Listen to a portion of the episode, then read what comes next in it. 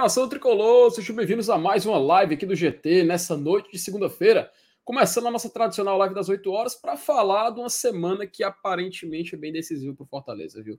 Tem compromisso importante em Sula, tem compromisso importante em Campeonato Brasileiro e na outra quarta-feira já tem Copa do Brasil. Minha amiga, é muito jogo, vala, meu Deus do céu. Mas o que falta a gente fazer é foco. Foco, um passo de cada vez Vamos olhar aqui, analisar direitinho essa sétima rodada do Brasileirão que termina hoje. Tá terminando hoje, tem o jogo do Cruzeiro com Cuiabá. E aí a gente vai poder virar todas as nossas atenções contra o São Lourenço, o time do Papa. Não menos importante, também vamos abordar a questão de tabela, vamos trazer o BI, enfim, aquele trabalho clássico que você já conhece aqui das nossas lives, e assim você já vai poder ficar antenado e curtir aqui com a gente essas duas horinhas aqui livres de segunda-feira. Vou chamar aqui a vinheta para não perder muito tempo, para não ficar muito falatório, e a gente já começar o programa de hoje, porque, meu amigo, pelo visto tem assunto, viu?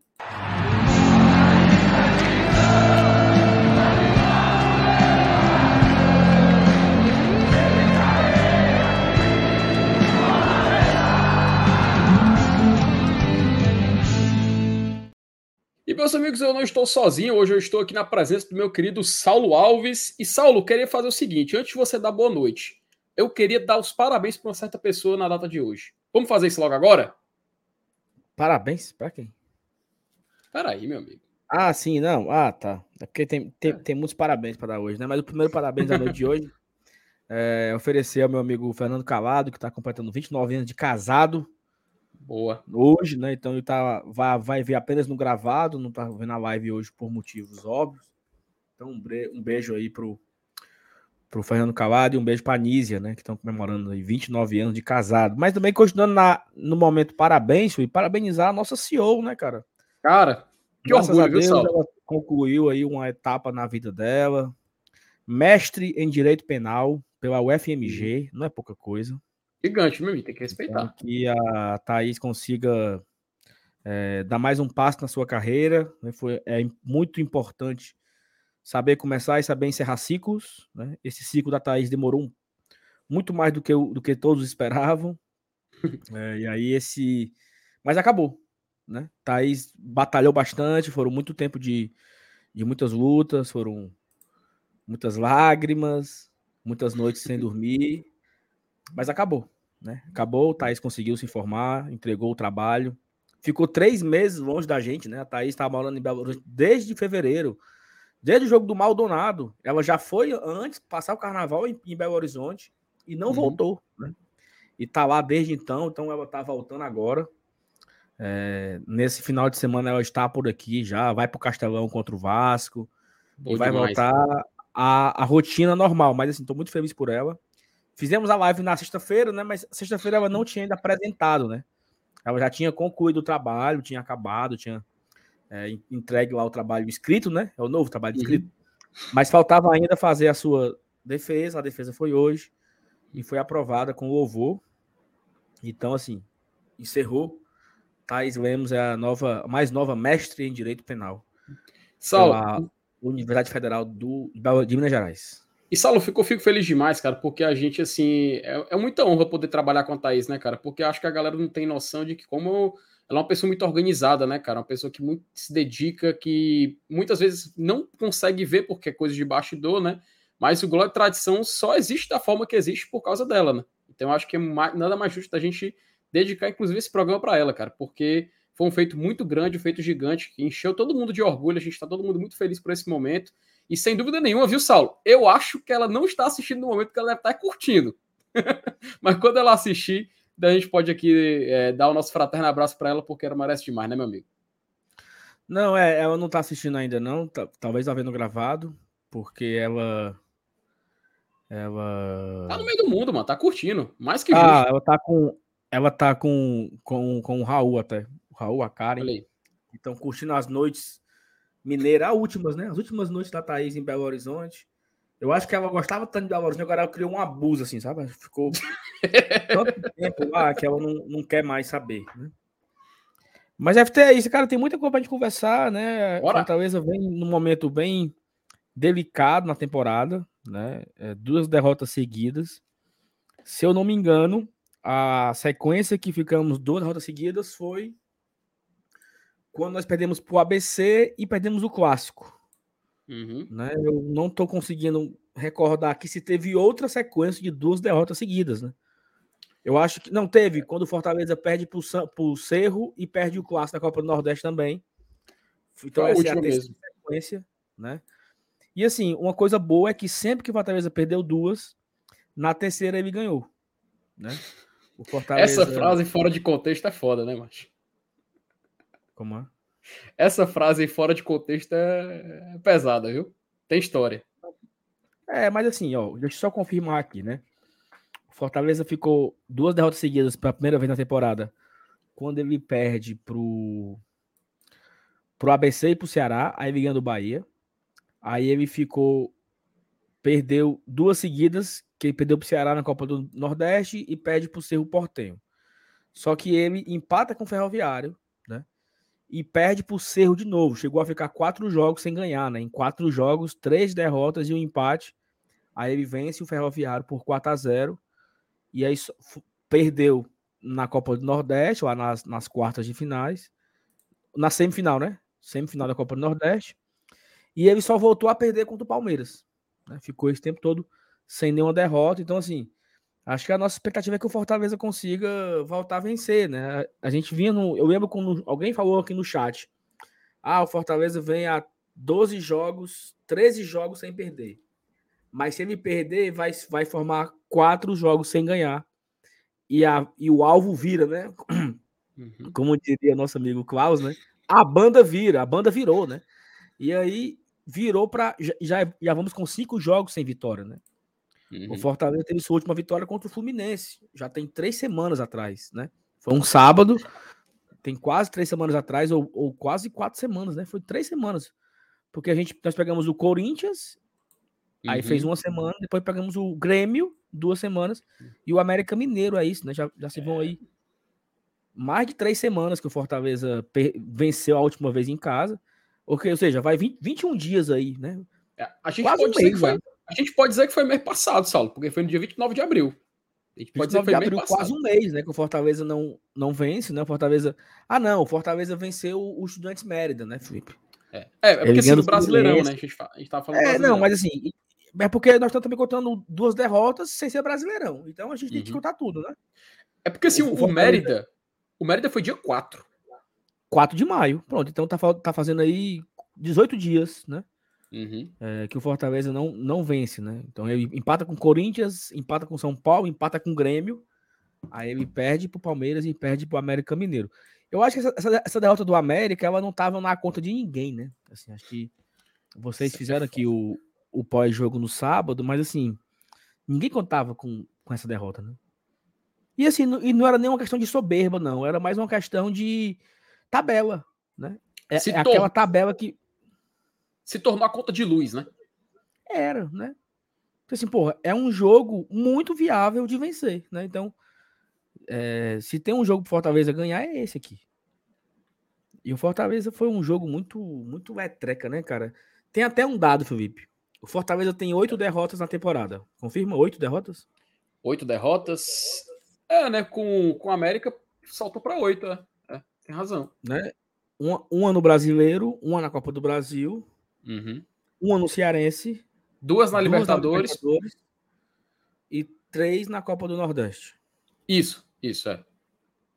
Faz É, oito, né? três, três, três, exato. Dessas oito derrotas, Felipe, é, se você tirar as, du as duas da Libertadores, fazem seis. Dessas.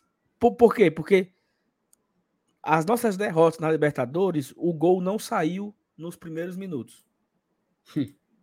Os dois jogos com o Cerro Portenho, os gols saíram após o Fortaleza perder inúmeras chances, inclusive um pênalti. né? Então esses dois jogos estão, esses dois jogos estão, esses dois jogos estão à parte. Desses Uhum. seis jogos que o Fortaleza perdeu, Copa do Nordeste, Copa do Brasil, Série A e Cearense, em todos os seis o Fortaleza tomou um gol antes dos 10 minutos. Caraca. Em um, o Fortaleza conseguiu empatar. Ou seja, ele, ele perdeu os seis jogos.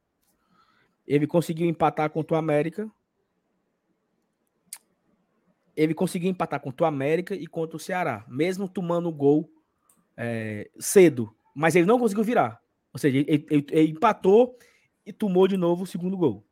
Uhum. Mas ele perdeu os seis. Ou seja, toda vez que o Fortaleza toma um gol cedo, ele perdeu. Isso, Saulo, já é uma coisa bem reincidente pra gente, né, cara?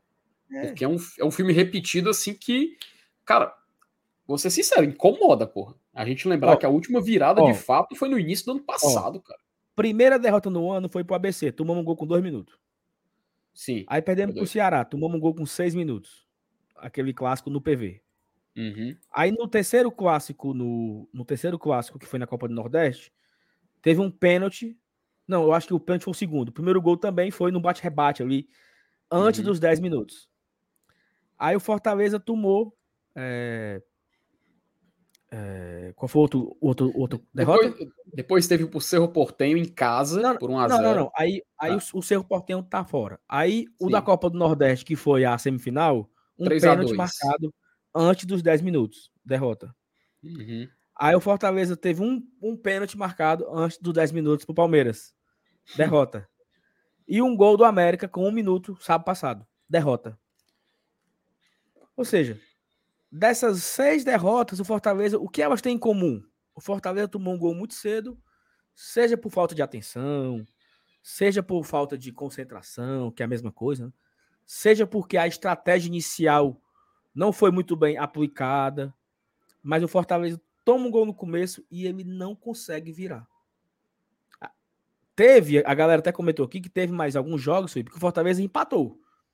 Uhum. Mas o jogo, do, o jogo do, do Ferroviário, que nós empatamos, o gol não foi tão cedo. O gol já foi ali nos 30 do primeiro tempo. O gol do Ferroviário. Sim, sim, aquele, sim. Aquele, aquele 1x1, né? É, 1x1. Já foi nos 30 do primeiro tempo, 1x0 Ferroviário. E o Fortaleza empatou no último minuto. E da final do, e da final do, do Cearense, que o Fortaleza foi pentacampeão, também saiu o gol antes dos 10 minutos. Só que o Fortaleza conseguiu empatar e se, se sagrou campeão. Ou seja, eu acho que isso é uma, um sintoma. Né? O que é que tem em comum das nossas oito derrotas? Seis, nós saímos tomando um gol antes dos 10 minutos. E não tivemos força para reagir. É aquela coisa, né, Sal? Se acontece uma vez, natural. Se acontece duas, é uma coincidência. Meu amigo, acontecer seis vezes das oito derrotas porque é um problema já identificado, né?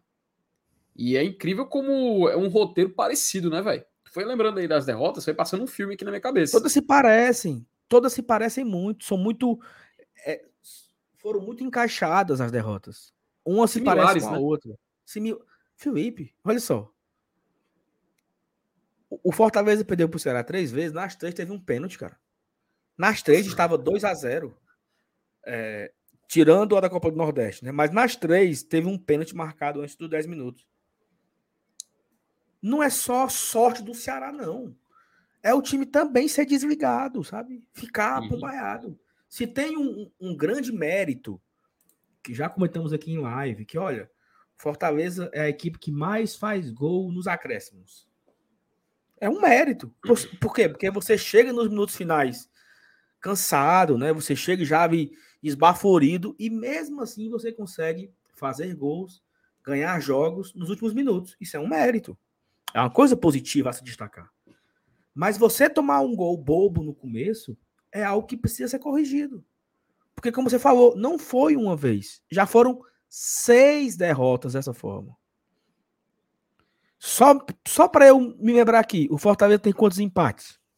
Fortaleza tem sete empates na, na temporada. Sete? Sete empates. São eles. Deportivo Maldonado 0 a 0 foi o primeiro empate. O segundo foi 1 a 1 com o Ferroviário, semifinal. O terceiro empate foi o 2 a 2 contra o Ceará, né? O título. Pronto. Da... Esse empate do Ferroviário é o que entra. Esse empate do Ceará é o que entra nessa do Fortaleza. Na verdade, tu pulou do, do Ferroviário, né? 1 a 1 não, falei, foi, teve um a um. Foi, foi, ah, tá. foi, esse foi o segundo. O Ceará foi o terceiro, terceiro empate na temporada, o 2 a 2 Tá, certo, certo, certo, continue. Aí depois do Ceará, a gente o quarto empate foi com o Inter por 1 a 1 e os últimos agora foram os mais recentes, que foi Fortaleza empatando em 1 a 1 com o Corinthians, 0 a 0 com o São Paulo e 0 a 0 com o Grêmio. Aí a gente tem os sete empates dessa desses, temporada até aqui. Desses sete empates, o Fortaleza saiu perdendo em três, né? Inter, Ceará e Ferroviário. Uhum.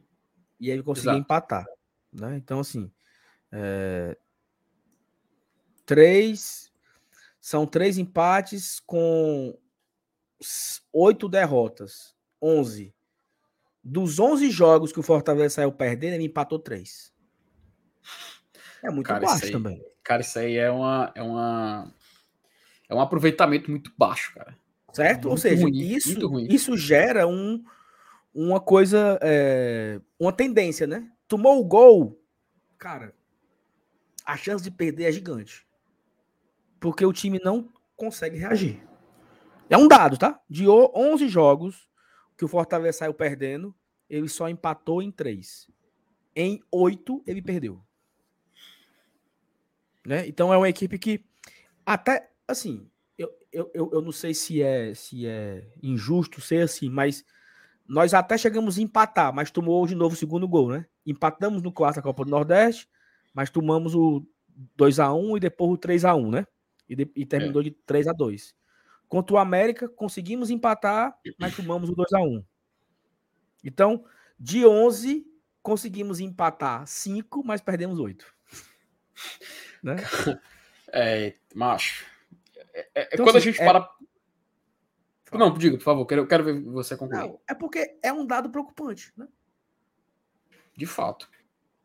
Tanto que eu falei isso no meu Twitter com 10 minutos do primeiro tempo. Fortaleza tomou um gol com um minuto. Cara, é muito broxante, porque você não consegue imaginar que vai virar. E assim, não é nem, eu não quero nem entrar numa questão que o elenco é fraco, que a mente é fraca. Não quero nem, nem entrar nesse, nesse mérito, porque tem inúmeros motivos para isso acontecer. Mas assim, o time ele sente muito o gol. Uhum. Às vezes nem tanto. Tanto é que quando o Fortaleza toma o gol do América, ele conseguiu é, equilibrar o jogo, né? Ele botou a bola no chão, ele conseguiu, tanto que ele empata, e ele empata jogando melhor do que o América. Quando o Fortaleza empatou o jogo, Felipe, o Moisés teve duas oportunidades de fazer uma finalização, de fazer um drible.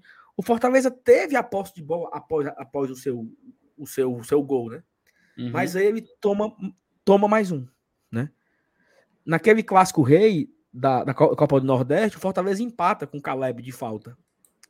Só que ele não conseguiu né, manter o empate, nem que fosse para ir para o intervalo, né? Ele toma o segundo gol já no finalzinho. O Rony lembrou aqui, contra o Inter, ele já empatou em sequência, né? Tomou, tomou 1 a 0 minutos depois ele já, já conseguiu empatar. E quase vira. Teve, uma, teve uma bola do, do, do Galhardo. O, o, Galhardo aí se quebrou. Não sei quem foi, se foi o Romero, não sei. Que teve um bate-rebate dentro da área e quase o Fortaleza virava o jogo contra o Inter, né? É mas não virou, né? mas não virou. E, e Saulo, então, olha, assim, que, e, olha que interessante. E, vai, ah, vai. Não, olha que interessante. Não, depois eu trago um outro, um outro ponto dado. Vai. Tá, porque olha que interessante. Se a gente pegar a temporada de 23, a temporada de 22 e olhar para a de 21, quantas vezes o Voivoda conseguiu fazer isso aqui no Fortaleza?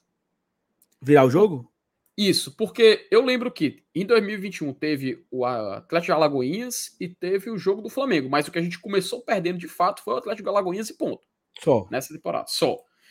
Se a gente voltar para 2021, e eu tomei a liberdade de olhar aqui rapidinho aqui para ver se a gente consegue identificar, cara, com o Voivoda no comando, o primeiro jogo do Voivoda foi o Crato, foi o 6 a 1 correto? A gente saiu ganhando nesse jogo, né? Não foi de virada, sim, não. Sim.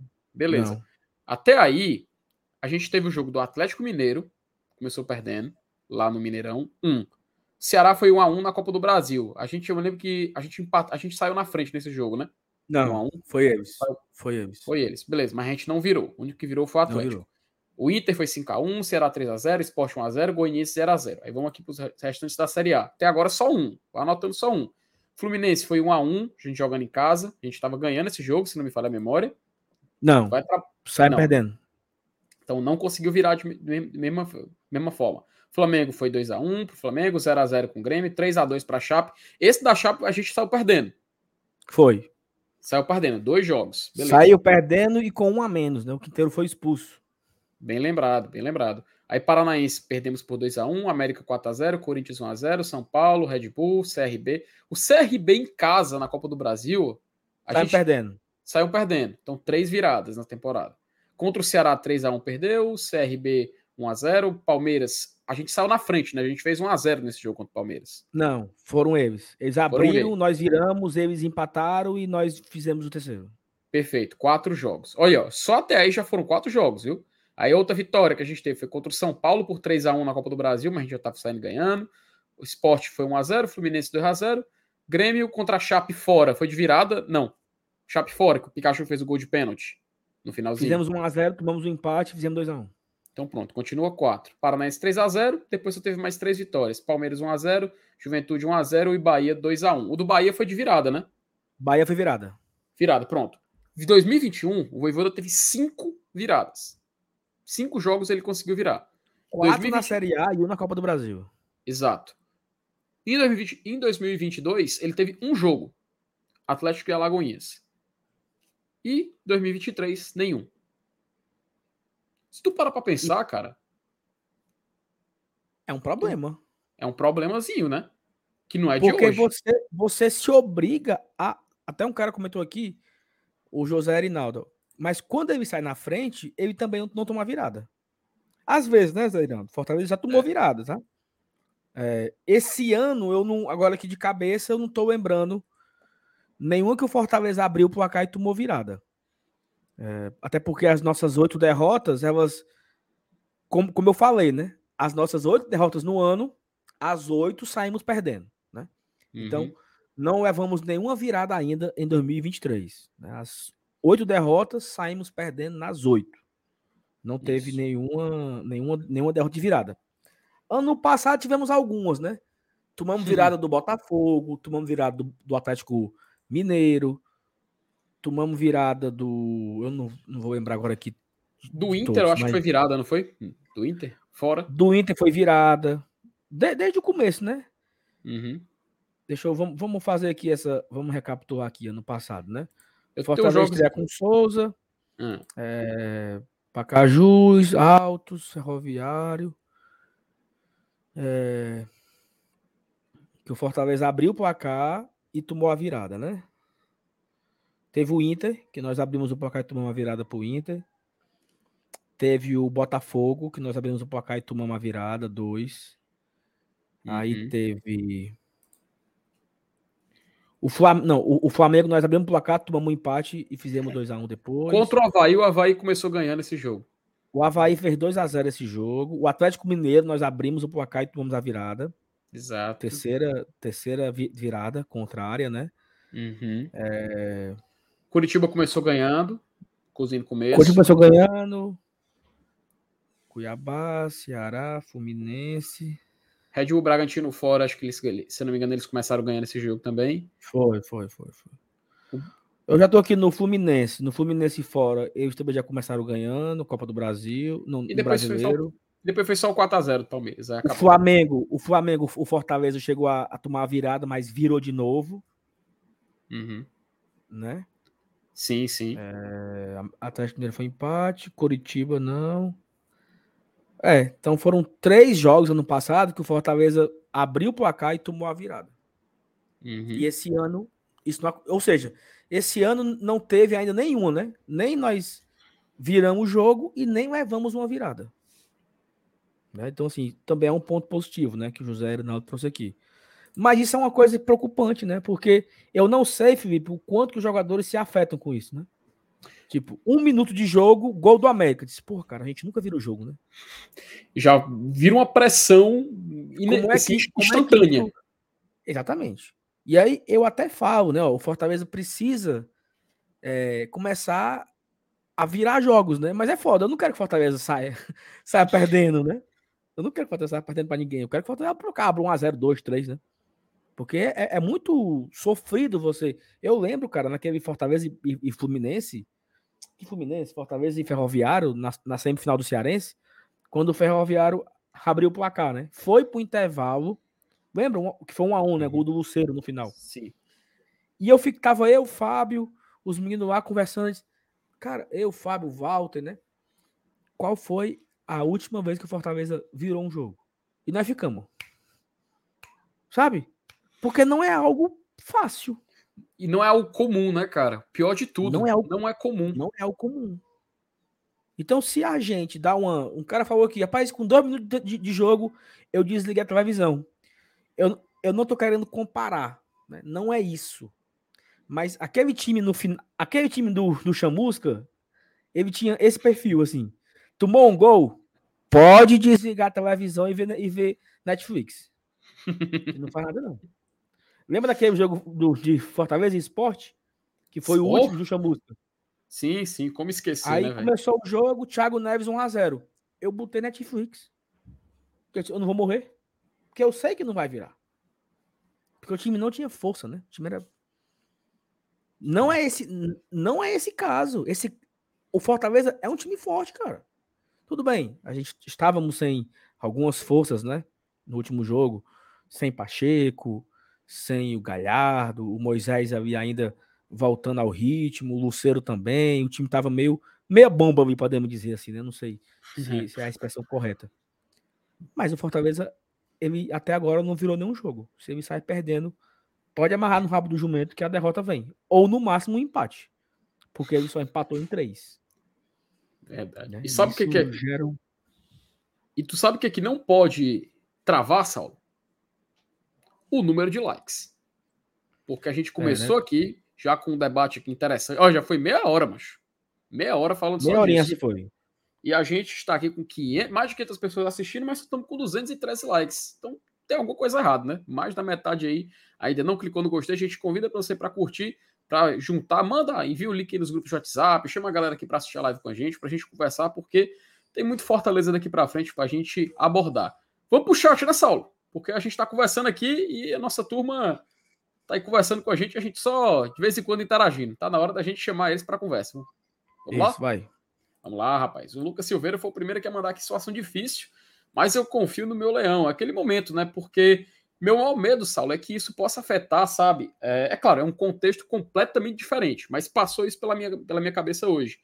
Ano passado a gente passou uma, a, o campeonato inteiro na lanterna, chegou no mata-mata da Libertadores e falou: eu lá vou assistir esse jogo, eu lá vou pro Fortaleza Estudiantes. E aí perdeu a oportunidade de ver um jogo muito, muito bom, que realmente foi aquele jogo Fortaleza 1, Estudiantes 1, lá na Arena Castelão. No momento atual, o Fortaleza tá assim tranquilo, né? A gente não tá com o sinal vermelho ligado. Talvez o sinal se tá já amarelo, porque a gente já tá ali num, numa certa seca de gols. Não, eu, eu, eu, eu não concordo. Eu não concordo em ser tranquilo, não. Então, por isso que eu che queria chegar e perguntar isso aí. Porque a gente vai ter um jogo agora meio de semana que não é de Campeonato Brasileiro. Tá? Um jogo, é talvez o jogo de mais, é, mais atenção né, para o torcedor do Fortaleza nessa primeira fase, torcedor que vai assistir jogo em casa, que é o Fortaleza contra o São Lourenço, time do Papa, mais cinco grandes da Argentina, muito tradicional, campeão de Libertadores Sul-Americana, e aí eu vi até gente falando assim, não, tô muito animado, eu escutei isso no grupo de WhatsApp, alguns torcedores falando que não estavam muito animados para ir para esse jogo. Mas eu acho que é um contexto diferente, né, Saulo? Porque ainda tá muito cedo, cara, para você largar assim de mão, né? E fora que a gente pode cravar a classificação nesse jogo, né, mãe? É, assim, eu acho que, que naturalmente o torcedor ele vai se acostumando com, com os desafios que, que surgem ano a ano, né? Ano passado o Fortaleza ele era o, o último colocado e a galera escolheu, né? É uma escolha, né? Acho que é uma escolha individual e e quem sou eu para determinar o que você faz ou o que você não faz? Né? A gente tenta trazer aqui um debate amplo, honesto, é, sincero, né? Sobre vários aspectos. Se você concorda, ótimo. Se você não concorda, ótimo também. Acho que é de cada um. Mas ano passado, ano passado muita gente escolheu não não viver a Libertadores, né? E eu, Felipe, assim, eu tenho muito orgulho de dizer que dos é, oito jogos que o Fortaleza jogou na Libertadores, eu pude presenciar cinco, seis. Eu pude presenciar seis jogos. Né? Então eu fui, eu fui em seis barra oito. Então, assim, vivi a Libertadores o máximo que eu pude, né? Se o Fortaleza tivesse classificado em cima do, do Estudiantes, eu teria, eu teria, lógico, ido pro jogo em Fortaleza, obviamente. E quem sabe, talvez, tivesse feito um esforço para ir pro jogo fora também. Mas teve cara que escolheu não ir. Né? Escolheu não ir por, porque o Fortaleza ele estava na lanterna. E assim, como eu falei agora, você é justo, você, a sua escolha é pessoal, né? Eu não estou querendo julgar quem, quem vai, não. Mas eu acho que o contexto agora é um pouco diferente, né? Primeiro que o Fortaleza está numa, numa campanha muito boa na Sul-Americana, ele está com nove pontos, ele está na liderança. Esse, esse, esse jogo, ele, ele pode até fazer com que o Fortaleza faça aquilo que você quer que ele faça, né? Porque se o Fortaleza ganhar, ele consegue tirar o foco da Sul-Americana, né? Se o Fortaleza ganhar quarta-feira, ele fica em uma condição mais confortável que ele pode aí sim priorizar o Brasileirão, né? E aí ele poupar, jogar com um time misto nos jogos restantes contra o Independente Mérida na Venezuela e contra o Palestino no Chile. Mas ele tem que ganhar quarta-feira do São Lourenço. Né? Então a força da torcida na quarta-feira é fundamental para isso.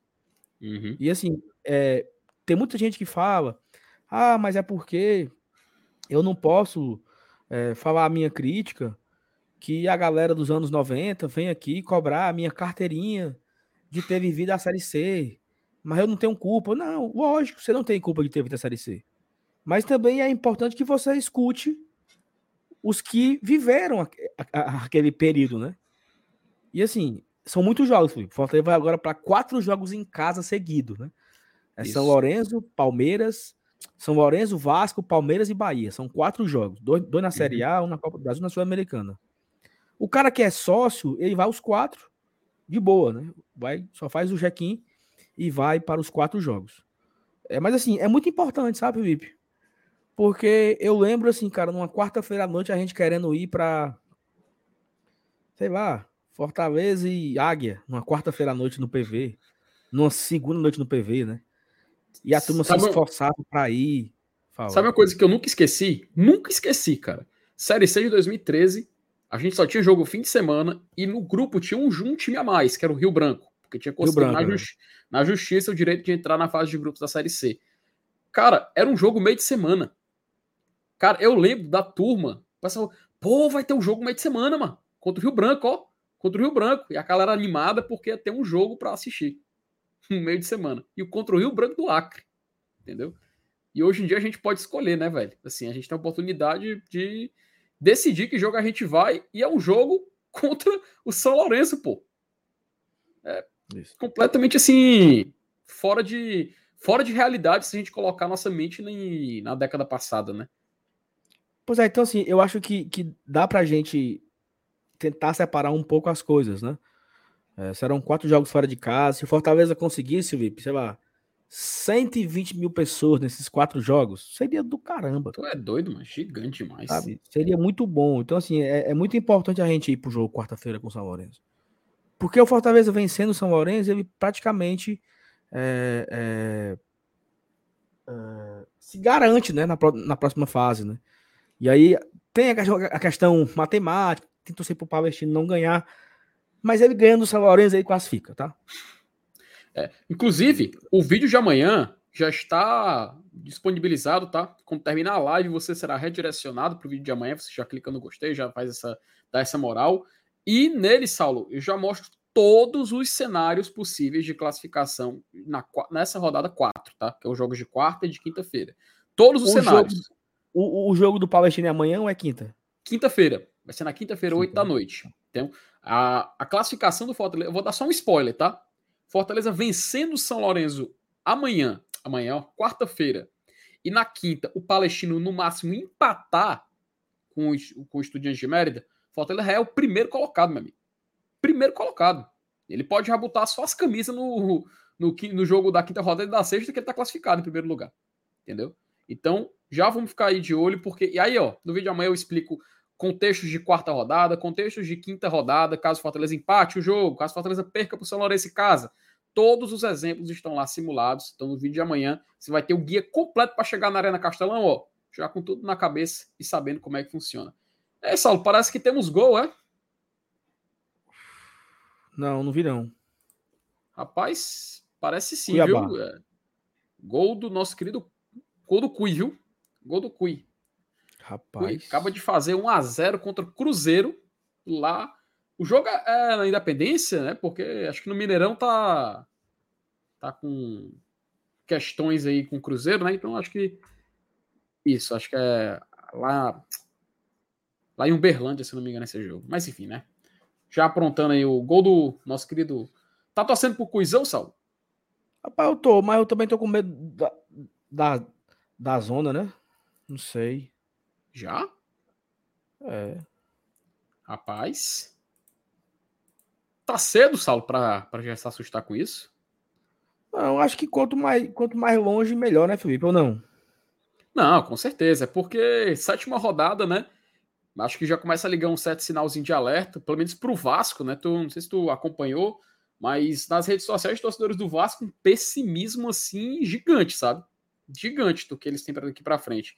Inclusive na, na, no protesto que fizeram, tu viu que, que puxaram lá fora 777? Hora fora 777. Meu Felipe. amigo, é puxado. Opa, diga. É... Eu tava fazendo aqui umas contas, sabe? Hum. Eu não sei se eu falo. Rapaz, fale, mas fale baixinho. Eu vou até colocar o ouvido aqui perto, vai, fale, fale. O Ceará ganhou seis jogos, né? Na ano passado, na fase de grupo. Sim, Fez 18 pontos. 18 pontos. Eles tiveram um saldo de 16. Hum, interessante. O Fortaleza vai com um saldo de 11. Saldo de 11. Perfeitamente. Então, se tiver uma sorte, né, de vencer os outros três jogos, Hum. já pensou? Rapaz, se ele vencer pelo placar mínimo de 1 a 0 os três, ele fica com 15 né, de gols marcados e só levou um. Tu tem um, quantos gols o Ceará levou ano passado? Ele fez 17, tomou um. É, a gente tomou um, fez 12. Então, se fosse para igualar, era vencer um de 2 a 0 e outros dois de 1 a 0, 1 a 0. Dito né? isso, ó, o Fábio, o Fábio trouxe aqui, ó. Dito isso, o Fortaleza não vai ganhar os três jogos, né? É.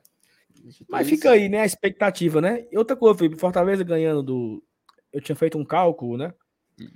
Que era assim: se o Fortaleza jogar as oitavas de final da Sul-Americana e vencer quatro jogos, ele se torna a equipe nordestina mais bem ranqueada na Comembol. Perfeitamente. Né?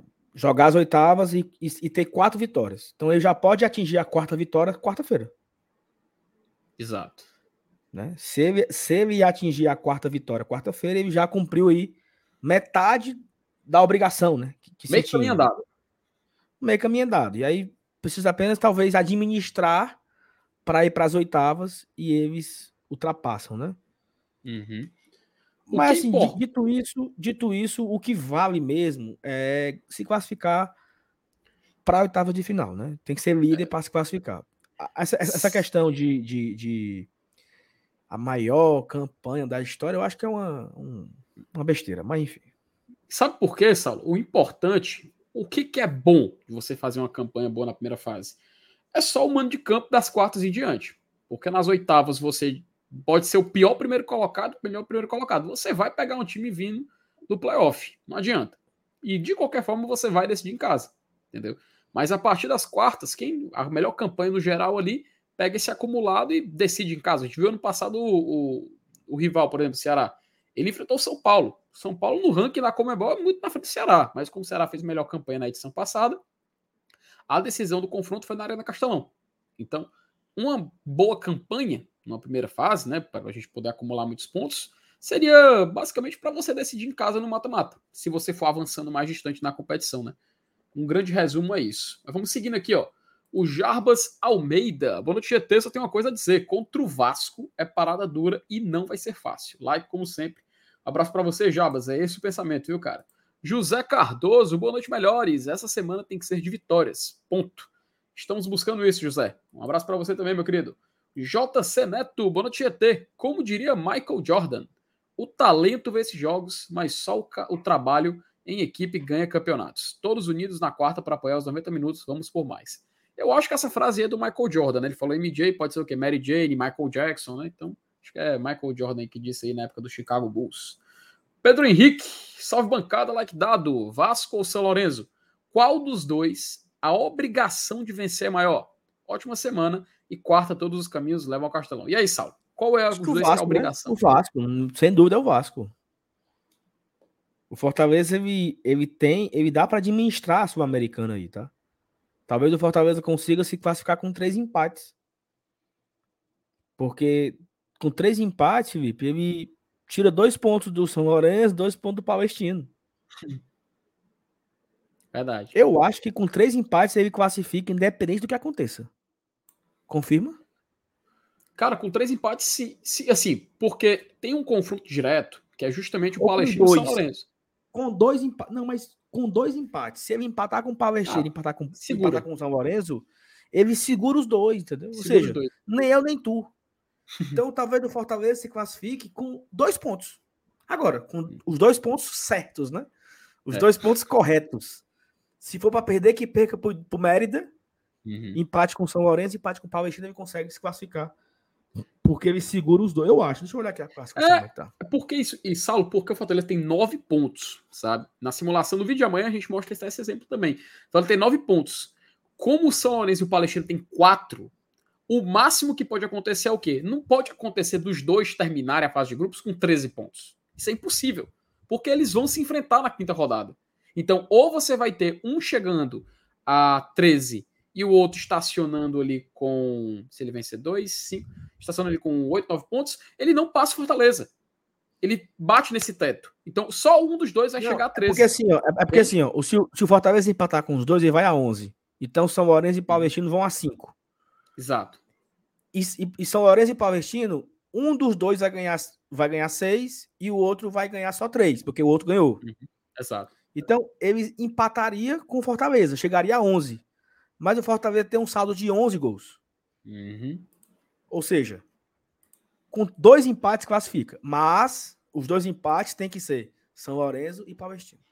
Fortaleza, ele só precisa administrar. Né? Uhum. Sem muito sufoco, o Fortaleza conseguiria é, se classificar para a Sul-Americana. Então, a obrigação é vencer o Vasco. E por que, que foi importante o saldo? Saulo, na Sula, número de vitórias não é critério de desempate. Não sei se tu sabe. O primeiro critério de desempate é saldo de gols. E o segundo é gols pró. Então, meu yeah. amigo, é. Não, o número de vitórias não é critério de desempate, é saldo de gols. Então, o saldo do Fortaleza sendo muito alto, meu amigo já coloca ele assim numa, num critério de desempate, ele muito além dos outros. Porque se você olhar, o Fortaleza tem justamente 11 gols, acho, de diferença em relação ao, ao, ao time segundo colocado. Ó, oh, pronto. Fortaleza tem 11 gols de saldo. O segundo, que é o São Lourenço, tem menos um. Isso. O Fortaleza tem, então, ele tem que tirar 12 gols, entende? Então ele tem esse fator ainda mais aí pra gente colocar como tempero. O Cevaldo Miranda, CFTzão, boa noite, amigos do GT. Já deixei meu like, compartilha aí com os amigos e familiares. Vamos que vamos. O homem faz o trabalho bem direitinho, viu, Salom? Compartilha para todo mundo. É bem 50 contatos que ele manda. O homem é bom demais. Um cheiro, meu querido. João Márcio, boa noite, GT de Colores. E, esse, e essa lateral esquerda, quando o Pacheco tá fora, vira um problema? Infelizmente, o Esteves não deu certo. Aquela coisa, né, Saulo? A gente tá utilizando o Crispim, né? Cara, é um, é um problema enorme, né? O Lucas Esteves não funcionou. Fortaleza ele foi numa bala de segurança, que é o, o Pacheco, e foi numa aposta que é o Esteves, né? E aí o Esteves não não correspondeu, tanto que o Voivoda preferiu aí é, o, o Crispim, vários, já, já chegou a preferir o Samuel. Né? Em alguns momentos o Voivoda testou o Samuel naquele lado. Em alguns momentos o Voivoda testou o Brits em alguns momentos o Voivoda testou o 3-5-2, porque teve um, teve um momento que o Pacheco também não estava bem. Uhum. Se você pegar aqui um, não, um, um, um momento não muito distante, na última derrota do Fortaleza antes do Palmeiras, na Copa do, do Nordeste, o Crispim era o, era o, o, o lateral esquerdo naquele jogo. Ele fez o pênalti lá no, no, no Eric, né? O Isso. Crispim era o lateral esquerdo ali. Né? O Pacheco ele foi ganhar a titularidade depois. E muita gente já esculhambava o Pacheco, mandava embora, que foi um erro e tal. É um grande problema, assim, o lateral esquerdo. Tanto que tem a, a, a história, né? Que o Fortaleza está trazendo aí um lateral indicado pelo, pelo Voivoda, né? É, joga na Espanha, né? Assim, uhum. eu confesso a vocês que eu não não conheço o rapaz. Né?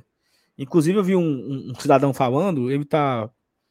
Um, um, abençoado falando aí no Twitter, Felipe, que uhum. a mídia independente divulgou tanto o lateral esquerdo que estava no. No antigo time do, do British, né? A União tá Santa Fé. É, ele disse que a mídia independente divulgou tanto o cara que chamou a atenção do Atlético Paranaense. Claro, né? É claro que o, a equipe de scout do Atlético Paranaense se informa pelo Glória Tradição, pelo Bora Leão, pelo, pelo Expresso, pelo Razão. É claro. Né? É claro que eles estão aqui ligadinho aqui, ó. A gente falar um nome e outra. Nem falamos aqui. Eu não sei nem o nome do cidadão. Mas, e aí o cara esculhambou, meu filho. É, é culpa da mídia independente que ficou divulgando. Eu, pelo menos, não falei aqui em live, que eu, nem o nome do cabo eu sei. Eu não sei nem quem é. Eu sei que eu jogava no time do Brits e o Atlético vai pagar 10 milhões nele. 10 milhões de reais nele, no lateral esquerdo, que tá indo pro CAP. Se não sei se Fortaleza. Fala. Não, diga, diga, diga, diga, diga. Eu não, não sei se Fortaleza tentou, se Fortaleza ligou, se Fortaleza negociou, se o Fortaleza. Em que pé esteve essa situação do Fortaleza com esse rapaz? Mas você culpar a mídia independente é de uma falta de neurônios, né? Assim. Eu. Enfim, a pessoa. Saulo, se for verdade, eu quero minha comissão. É. Porque, meu amigo, eu vou ser muito sincero. Eu não sei nem o nome do cara também, Saulo. Eu não vou chegar aqui e dizer, não, sempre assisti o fulano, só acompanho todos os jogos do fulano. Não, cara. Eu não vou dizer que eu conheço o cara. Não, e assim. E dizer Falando que... de mim, eu, eu não sei se vocês abriram essa notícia, mas eu, eu, Saulo, eu não sei nem o nome do cara. O Meu nome amigo... dele eu não sei. É aqui, ó, o, o Paulo falou que é o Esquivel. Pronto, Esquivel. Paulo, é esse cabo aí. Esquivel. Eu nem o nome do time dele eu sei. Mas enfim. Só uma coisa. Teve esse. Fala. Paulo Turra. Paulo Turra. Eu sei que você está assistindo. Pisque a luz da sua sala se você estiver assistindo o Glória Tradição. Oh, um abraço para você, para toda a turma do teve, tá? Teve os dois laterais, né, que foram que foram sondados, né? Esse rapaz do do União, União quê? União Santa Fé. União Santa Fé e teve esse rapaz lá do Ibiza, né, que joga na segunda divisão da Espanha. Linda praia. Eu não conheço nenhum dos dois, certo? Não conheço, não vou, não vou ser mentiroso de dizer que eu acompanho. Não, acompanha, eu acompanho desde menino. Ele era promessa. Mentira. Eu mesmo eu não acompanho nem o Brasileirão, macho. Direito. Eu vou ver jogo. Eu não conheço. Não conheço, certo? E é, é o boato que tem, né, Felipe? Tem esse boato, o que, que a gente sabe? Aí eu vou trazer agora uma informação que já falamos aqui, já, né? O Fortaleza vai fazer uma janela interessante, certo? O Fortaleza ele vai repor é, posições que, que estão carentes e a lateral esquerda é uma posição carente. Ah, Saulo, você acha que esse rapaz do Ibiza é o que nós estamos precisando? Sendo bem sincero, eu não sei. Porque eu não, eu não sei, certo? Eu não sei. Mas eu, eu, eu acho que talvez não seria arriscar demais, né? Nós estamos precisando tanto de um lateral esquerdo para brigar com o Pacheco. E eu vou buscar um cara da segunda divisão da Espanha. Será se não é arriscar demais? Não, Sal, mas é porque é o seguinte: ele fez uma boa base é, no, na, na, Argentina, o Voivoda conhece o trabalho dele, ele teve uma oportunidade na, na, na Espanha, foi para a Europa, não se adaptou e quer voltar. Que seja. Mas será se não é uma aposta, né? Aí eu vou agora fazer o outro contraponto. O Brice também foi uma aposta, né? E foi muito certeira, porque o Fortaleza precisava de um lateral direito. Né? O Fortaleza precisava de um cara que chegasse, o IP, num dia e jogasse no outro. E o uhum. Brits foi esse cara, né? Graças a Deus não teve problema de adaptação, de nada. O Brits chegou, botou a camisa e jogou. Então, que, se esse rapaz vier, que seja igual o Brits. Chegue, ninguém conhecia, né? Era pouco uhum. falado, poucas pessoas tinham referência do, do, do atleta. Chegou, botou a camisa, virou titular e até hoje ele é o titular do Fortaleza. Assim, ele se tornou o 12 jogador do Fortaleza. Hoje é titular porque o, o Benevenuto perdeu a posição para ele, mas ano passado era um revezamento. Era Brits no lugar do Tinga, depois era Brits no lugar do Benevenuto, depois era Brits no lugar do Tite, e terminou, o ano terminou Benevenuto e Brits. Né? E uhum. quando o Brits chegou, ele era lateral direito. Ou seja, que o Brits ele consiga que esse rapaz se vier, né? Esse esse argentino se vier, é o, é o Escobar, né? Nesse mesmo patamar. E aí é o seguinte, o Fortaleza vai fazer uma janela, Felipe. Jogadores vão sair, jogadores vão chegar. Né? É, vai, eu, eu imagino que o Fortaleza vá fazer alguns, vá trazer alguns reforços na janela que só vai abrir daqui a um, que, uns 45 dias, é, né? É, na metade no... de julho, né? De mais julho. ou menos, né? Mês de julho ali, né? 15 de Isso, julho, é. talvez, né? Pegar Seu a data certa aqui. A janela é... de transferências vai abrir no dia é, 3 de julho e vai até 2 de agosto. Pronto, 3 de julho. Tá faltando aí 8. 40 dias. É, um pouquinho mais de um mês. Mais ou menos uns 40 dias a janela, a janela vai abrir e o Fortaleza vai poder é, trazer quem tiver que trazer. Felipe, uma coisa legal, interessante é o seguinte, é que o Hércules ele fez o seu sexto jogo, né? Rapaz, é interessante, viu? E aí é o seguinte, fica agora a grande expectativa. Porque, macho, o Lucas quer um goleiro, um zagueiro, um lateral esquerdo, um lateral direita, um meia e dois ponta direita. O, também o Lucas não quer nada, né? Rapaz, tô... Luca, tu não quer também um funcionário para, para trabalhar na comunicação, não, maluco daí, daí, eu só, aí eu concordo, daí eu concordo com três. Eu concordo com o lateral esquerdo, concordo com o meia e concordo com um ponta direita. É o que realmente está fazendo assim a urgência, né? A gente pode falar. Eu acho que essas três posições aí elas estão bem carentes, assim. Né? Não, não tão bem carentes, mas principalmente a, o, o, o lateral esquerdo aí, né? Mas zagueiro, você tem sete. Uhum. Lateral de direito, você tem o Dudu, que o, o, o Voivoda não bota. Dois pontos direito, eu acho que só precisa de um. Um bom. Um que uhum. seja bom. É. Seria é... a emergência, né? Vamos... Mas o, o que. Teve uma coisa que eu ia falar agora. Do Gonzalo Escobar? Que vem de fora. Não, era outra coisa. Era, era outra coisa que tu tava falando, eu vi esse comentário aqui do Lucas eu esqueci o que eu ia dizer. Não, é. sei não. Vai, passa pra frente. Não, mas e só para complementar. O Hércules, Hércules, Hércules, Hércules, Hércules, Hércules, é. O Hércules fez seis jogos, né?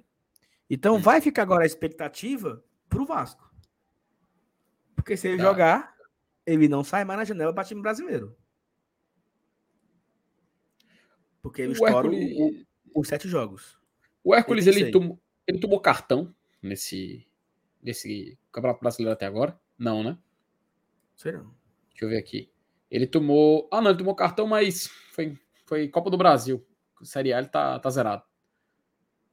E realmente, viu? Um, dois, três, quatro, cinco, seis jogos. É, seis que ele entrou, que ele entrou em campo. É, porque contra o São Paulo, por exemplo, ele tava no banco, mas não jogou. Porque eu queria ter é, visto, se, Saulo, assim, se, é porque eu queria ter vi, visto se algum jogo em que ele estava no banco, ele tinha levado algum cartão. Não, porque aí sim, contabilizaria sim. como sete jogos. Mas sabe? tu sabe que isso, se, isso aí já tem uma, uma, juris, uma jurisprudência, né? É, porque é um o cara precedente, do esporte, né? é, caso do o, o cara Henrique, do esporte né? tomou e não, e não valeu. Ah, porque ele foi erro do sistema da, da CBF, que não, não tinha acusado, né? É, que é o sistema aqueles, de registro de jogadores e tudo mais. Não tinha acusado aquela, aquele cartão que, em tese, colocaria para ele o sétimo jogo, né? Mas siga aqui, porque eu acho que é interessante a gente falar mas, daqui. Mas sábado tá aí. Sábado não, tá é. aí. Tá, tá, batendo na porta, pô. Tá batendo na porta. Ele, sábado quarta tá ele vai jogar de boa. Sábado. Porque é. se sábado ele for pro jogo, acabou. Vai fazer os sete, vai jogar a Série A pelo Fortaleza. Ou vai para fora. Assim, ó, detalhe, tem, tem uma informação, Sal, que se não me falha a memória, a CBF tem que divulgar a convocação até domingo. A convocação para as datas FIFA que vão, que vão ter agora, que se inicia no dia 12, dia 12 de junho, até o dia 20, tá? Do dia 12 ao dia 20, a gente vai ter os amistosos das seleções internacionais. Se não me engano, tem, tem é, Liga das Nações da UEFA, algo assim. E a seleção brasileira vai fazer dois amistosos, tá? Inclusive um deles na Espanha, que eu acho que é um time assim horrível, horroroso para ter um, ter um jogo lá. E aí, a convocação, se não me falha a memória, tem que ser feita até domingo, tá? O Ramon Menezes, ele tá comandando a seleção sub-20 no lá na, na Argentina. É, no Mundial na Argentina. E aí, tá nessa expectativa. O que que vai ser decidido? Quando será a convocação? E o pior de tudo, com aquele assunto do Hércules que surgiu, será que veremos o Hércules presente nessa lista? Entendeu? Então vai ser uma semana Mas agora bem a CBF assim. que vai A CBF que vai divulgar ou é algo divulgado para os clubes, assim, internamente é, é, e tal? Essa, é, essa é uma dúvida que eu também tenho. Mas o que a informação que eu tenho aqui, eu até queria procurar aqui quem, de quem é a fonte principal, cara. Mas me mandaram aqui via Zap. É que nessa semana vai ser até, até domingo a data para fazer a, a, a, lista, né? A lista dos convocados para esses amistosos nessa data FIFA de junho. Então, é uma semana que provavelmente muitas coisas irão ser decididas, né? Então vamos ficar de olho aí, porque justamente pode traçar um futuro e envolver o Fortaleza nisso. Rifardo Lima incomoda muito esse jejum de vitórias, mas vamos começar a reagir a partir de quarta-feira com uma vitória frente ao São Lourenço. Vamos já já falar depois, daqui a pouquinho sobre Sul-Americana, viu, Rivaldo? Então a gente vai poder abordar isso, abordar isso aí com, com mais atenção. Daniel Fernandes ainda tem seis jogos até a, a parada das datas FIFA, então é muito jogo em sequência. Eu acho que ele está se referindo. E é, tudo, e é tudo quarta e domingo, né, Felipe? É, o interessante, Saulo, a gente pode dizer assim, é quarto sábado. A gente pode falar assim cadê praticamente. O, cadê, o, cadê, o, cadê o bicho? Cadê o bicho? Tá aqui, ó. Tá aqui engatilhado. Deixa eu colocar aqui na ah. tela aqui o nosso, o nosso calendário do GT já atualizadinho, tá? Com todas as datas até o final do ano. Data base, que né? Porque... que nem um Boba Pet. Que nem um Boba Pet. Tá tudo aqui já registrado, vamos colocar aqui. Fortaleza com o jogo contra o América realizado. Restam três compromissos para fechar aqui o mês de maio. A gente tem quarta-feira enfrentar o São Lourenço em casa. Temos no dia 27, 4 da tarde, contra o Vasco em casa. E no dia 31, Saulo, jogo da volta, tá? Jogo da volta da Copa do Brasil contra o Palmeiras. Quando virar o mês, a gente já no sábado novamente tem o Bahia pela Série A, Estudiantes de Mérida na terça-feira, e aí pega o Botafogo e vai para a Lata FIFA. Então tem quarta, sábado, quarta, sábado, terça, sábado. Exato. Com a sequência de quatro jogos em casa e os últimos dois fora. Isso é bom, né? Porque você vai para uma viagem mais descansado, né? Uhum. Agora é Sim. foda porque o, o, o Mérida aí é, é uma viagem bem complicada, né? Fortaleza, tu viu a, o que o, o Atlético, se não me engano, é o Corinthians tem. São Paulo, tem, São Paulo. São Paulo, perdão, é, para enfrentar o Puerto Cabelo, tá fazendo? Provavelmente Fortaleza, cara, vai ter que ir no Panamá e do Panamá ir para Venezuela. Por isso é que é chão, é importante o Fortaleza é, vencer o, o, São Lourenço amanhã, né? Porque ele uhum. mata, um, mata um adversário e ele praticamente se garante. Tipo assim, é praticamente. Fica por um empate contra o, o Palestino. Para ele, independente do que aconteça dos outros estados, ele fica um empate e classificar. Exato. Né? Então, vencer o São Lourenço na quarta-feira é fundamental. Então, é fundamental ter 30 mil pessoas. 35 uhum. mil, 40 mil pessoas empurrando o time no Castelão à vitória. Eu sei que a galera tá chateada, duas derrotas seguidas. Mas assim, é isso, né? Eu até falei aqui, lembra? Não vamos ganhar todas. Já, já vamos perder uma. Já, já vamos levar uma lapadinha para esquentar os couro. E a gente tem que segurar o barco. Fica puto. Tinga cagou o pau. Sebades errou. Caleb perdeu a bola pé frouxo. Romarinho cagou o pau o segundo tempo todinho. Mas pode ficar, endoidar aqui. Faz parte do show. Total. Mas o jogo é quarta-feira eu tô lá, Felipe. Bem cedinho, viu? Rapaz, Estarei lá com o CFTzão. Só não sei que hora a gente vai chegar. Mas estaremos lá. Com certeza para apoiar esse time, porque é, ele precisa, cara. Ele precisa. Mesmo que a gente chegue ali no segundo tempo, ou então ainda no primeiro andamento, mas eu quero estar lá presente, quero apoiar o Fortaleza de qualquer forma e fazer esse time sair vencedor e classificado. Tá? E classificação encaminhada. Porque é aquela coisa, vamos, ganhar, vamos torcer para ganhar do São Lourenço. E na quinta-feira a gente ficar assistindo ali no sofá, com os, os pés em cima da, os pés na cama, os pés na rede e tudo faz, para ver o que acontece em andamento. Aí só aqui, Saulo, só para a gente ver rapidinho aqui, ó, em julho, só um spoilerzinho. Olha aí. Tá vendo esse meio de semana aí? É data base, tá? Não é data confirmada. Mas antigamente, até eu, eu conversei com o Minhoca, ele tinha feito a, a coleta dessa informação da, da, da possível database das quartas de final da Copa do Brasil e cairiam ali mais ou menos nessa data. E o jogo ali da volta das quartas seria no mesmo dia 12. Tá? Eu coloquei ele dia 11, mas ele seria no dia então, 12, no dia do playoff. Então, seguinte, então, é seguinte, imaginando a lógica, hum. se der a lógica, nós teremos um julho bem mais sossegado, né? Porque teremos a, os meios de semana livre. Exato.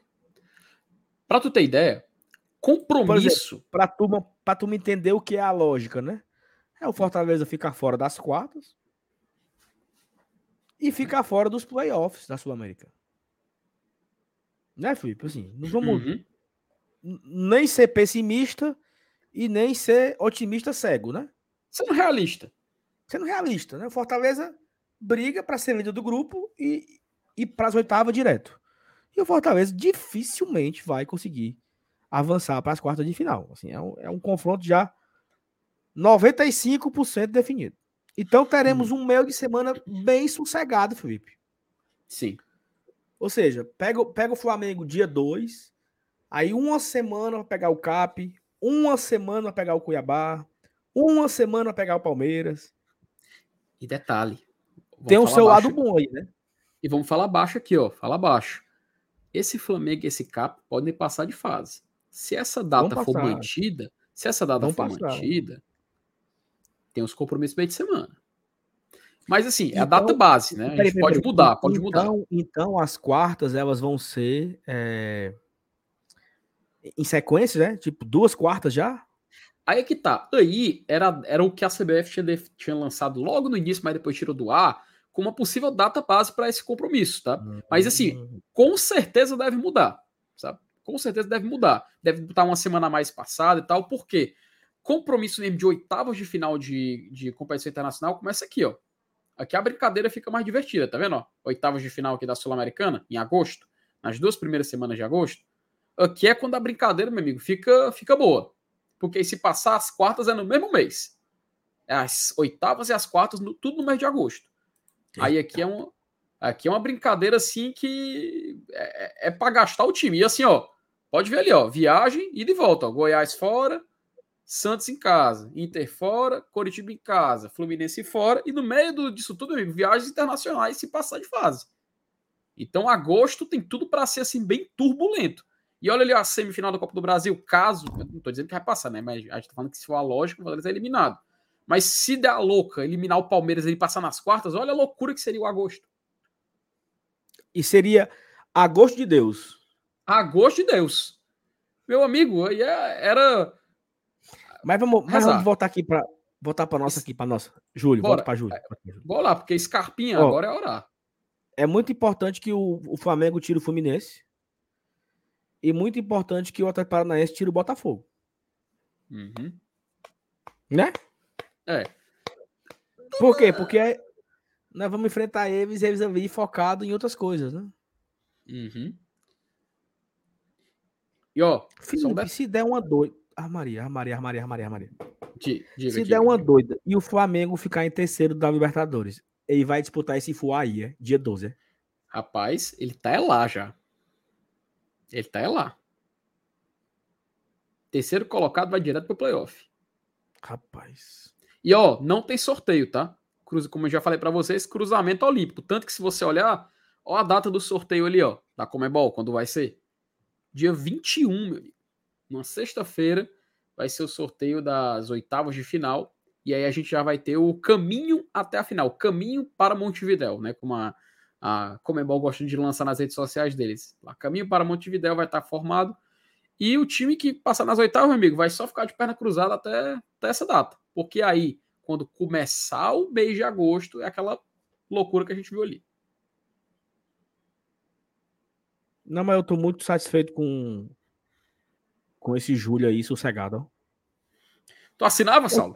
Do jeito que tá? Não, assim, nós vamos torcer, nós iremos pro estádio, nós iremos fazer pré-jogo, nós iremos fazer tudo, né? De Fortaleza e Palmeiras, tudo. Uhum. Mas não vai rolar, né, Felipe? Se der a lógica, a gente sabe qual é. O Palmeiras é difícil. Saulo, aqui, jogando em Fortaleza, a gente já conseguiu fazer mais de dois gols no Palmeiras? De 2019 para cá? Jogando em Fortaleza num jogo só? Não. O máximo que a gente fez foi um gol, cara.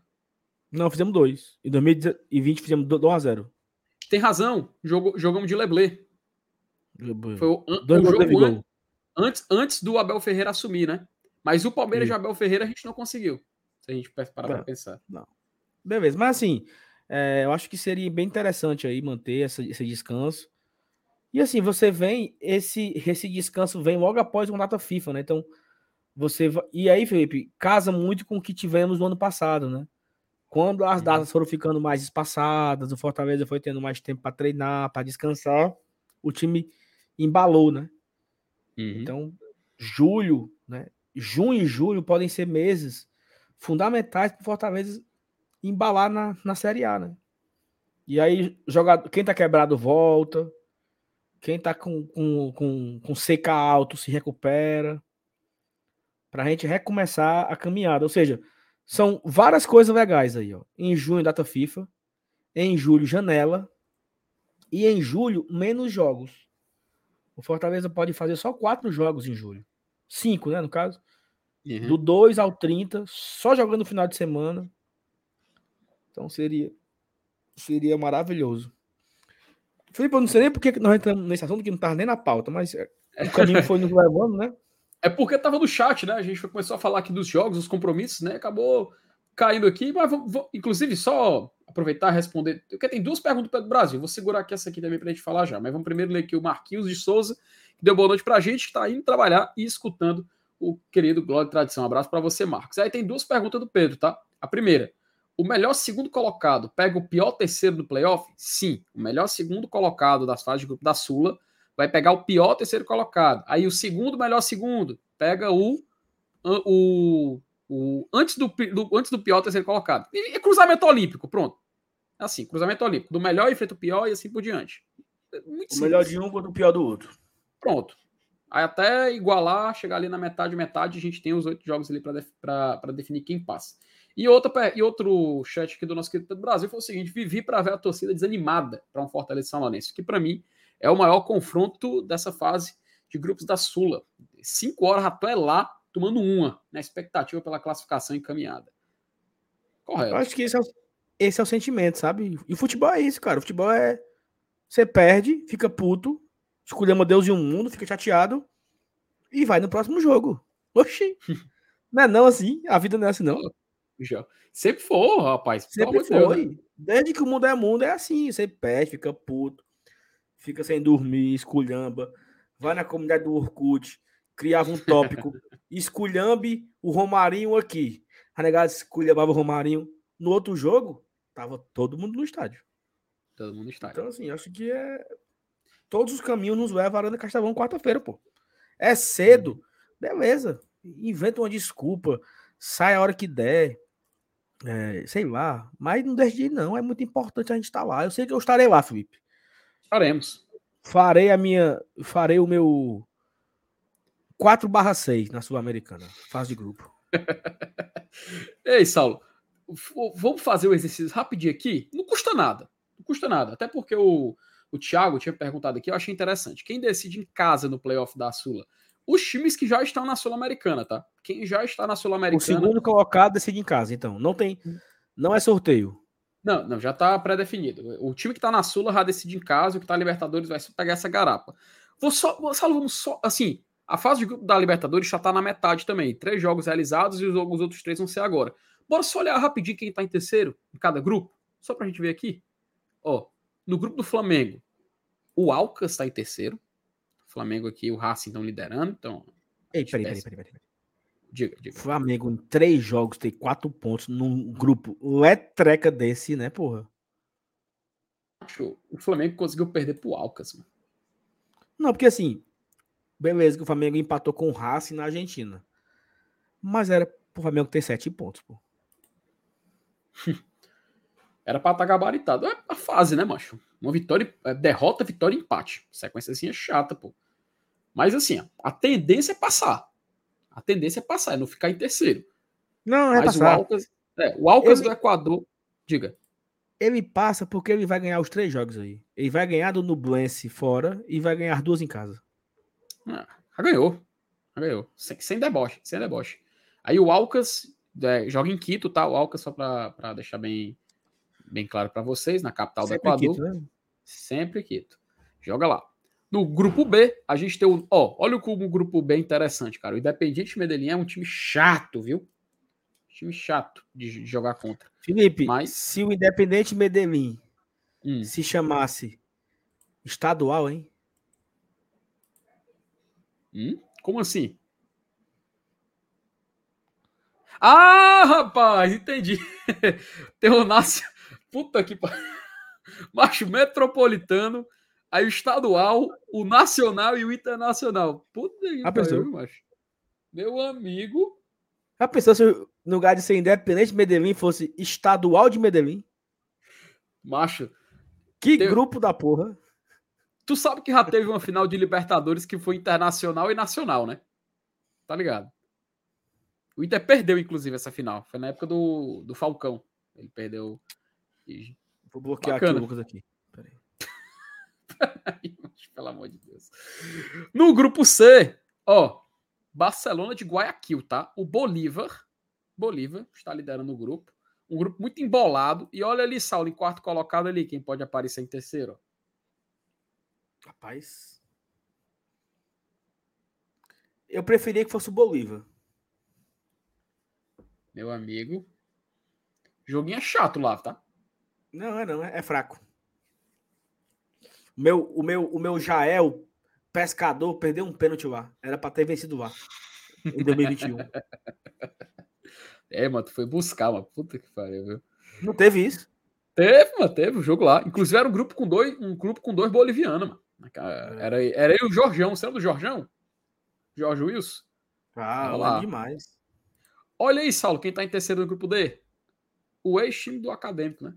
Acadêmico. Mas ele, ele tá lá ainda. Ah, tá lá ainda, né? Acabou nem saindo. Foi uma Ele não saiu, não. Ele tá lá. putaria da porra. Um, um sai, um volta, um sai, um volta. Acabou que continuou lá. Agora é o seguinte: a preocupação aí é o River, tá? Ah, o River vai-. O River ele tem que ser o segundo, meu amigo. Tem que buscar essa vaga aí.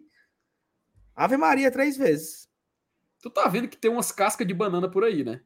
Total. Meu amigo. Ó, o River, ele joga dois jogos em casa, né? Ele pega em Hum. casa Fluminense e The Strongest. é, e pega o Esporte Cristal fora. Então, assim. Ele tem que pelo menos ganhar dois aí, tá? O que é um pouco preocupante, né, cara? Porque o Fluminense contra o River. Eu te confesso. Eu marco coluna 2 aí. Coluna 3, né, na verdade. E o Strongest venceu o River nessa Libertadores já. Mas foi na, lá na nossa querida É, Bolívia. é isso que eu né? tô Mas- falando. Ele vai pegar o Strongest em casa, junto com o Fluminense. E ele pega o, o Esporte Cristal no Peru. Que é um adversário normal, assim, né? Não é algo absurdo ganhar do Esporte Cristal no, no Peru. Não é, não é altitude e tal. Então, assim, eu acho que o River tem bola para ganhar os três jogos aí, tá? Meu eu não quero amigo, que o Rio venha, eu não quero que o Rio venha pela Sul-Americana, não. Vá para baixo da égua. Oxi. A dor de cabeça aí que a gente não precisa, não, viu, meu amigo? Eu, eu vou ser sincero, Saulo. O Monumental de Nunes tá bonito, mas o Fortaleza não precisa jogar lá de novo, não. Não, eu quero mais jogar mais, não. O grupo E tem o Corinthians, tá? Corinthians, e pra, até o momento é o que vai caminhar para a Sula. O time do Argentino Júnior é um time bem organizadinho, viu? Joga bem bonitinho. O Del Valle nem se fala, é um projeto de muito sucesso. E o Corinthians aí no momento podendo pegar essa vaga aí na Sula. Aqui no grupo eu F, que, eu acho que o Corinthians, o Corinthians vai pra Sula, viu? Tá com cara, né? Tá com cara. E ó, será que já vai ser uma Sula com o Mano Menezes, hein? Não sei. E olha aqui, Saulo, no grupo F. Olha aí. Queria. Assinava? Queria. Agora? Meu amigo, é uma, é uma reima que a gente não precisava agora, não, tá? Mas. Nas oitavas logo. Meu amigo, o jogo lá. O jogo lá seria assim. Chato, menino. Chato, viu? Mas também tem Monagas aí que tá com ponto e o Deportivo Pereira, que quase vence o Boca Juniors da Boboneira. Mas eu não, mas eu não, mas eu não achava ruim se fosse o Monagas, não. Só tu sabe que o Deportivo Pereira é o time do Quinteiro, né? Sim, sim. Então seria um bom reencontro nas oitavas de final. Seria também. Seria também. Já no Ei, grupo G. Daí, daí é difícil. Ó. Os quatro são equipes fortes, bicho. Macho, é fugir. De todos. Até o Alianza Lima que conseguiu vencer pela primeira vez, tá? Foi de mais de 10 anos, venceu na Libertadores. Quebrou essa caixa daí, o mais, daí o, o, mais frágil seria o, o Alianza, mas eu não sei se eu queria, não. Não, a Alianza tá chatinho, pô. A Aliança tá jogando um futebolzinho chato, viu? O jogo contra o Libertar, inclusive eu tava assistindo no dia. Meu amigo, os caras foram assim de uma raça e fora de casa, tá? Que grupo, fora de que casa. Grupo, que grupo pesado isso aí, cara. Não, isso, isso aí, eu, qualquer um aí que for pra Sula é um time chatinho. E talvez menos o Aliança. No H, tem um detalhe, tá? O Patronato, apesar dele estar tá terceiro colocado, ele tá jogando a Série B da Argentina, tá? Ele tá na segunda divisão. Aí, como ele ganhou a Copa Argentina, ele acabou se classificando para Libertadores, mas aparentemente aí tá indo para para Sula. Vou ser sincero, não ser o Atlético Nacional ou Olímpia, para mim tá tranquilo. O patronato, o patronato é argentino, né? Argentino, time argentino. O, o patronato é a equipe que fica é em é em como é? é Puerto Puerto Iguaçu.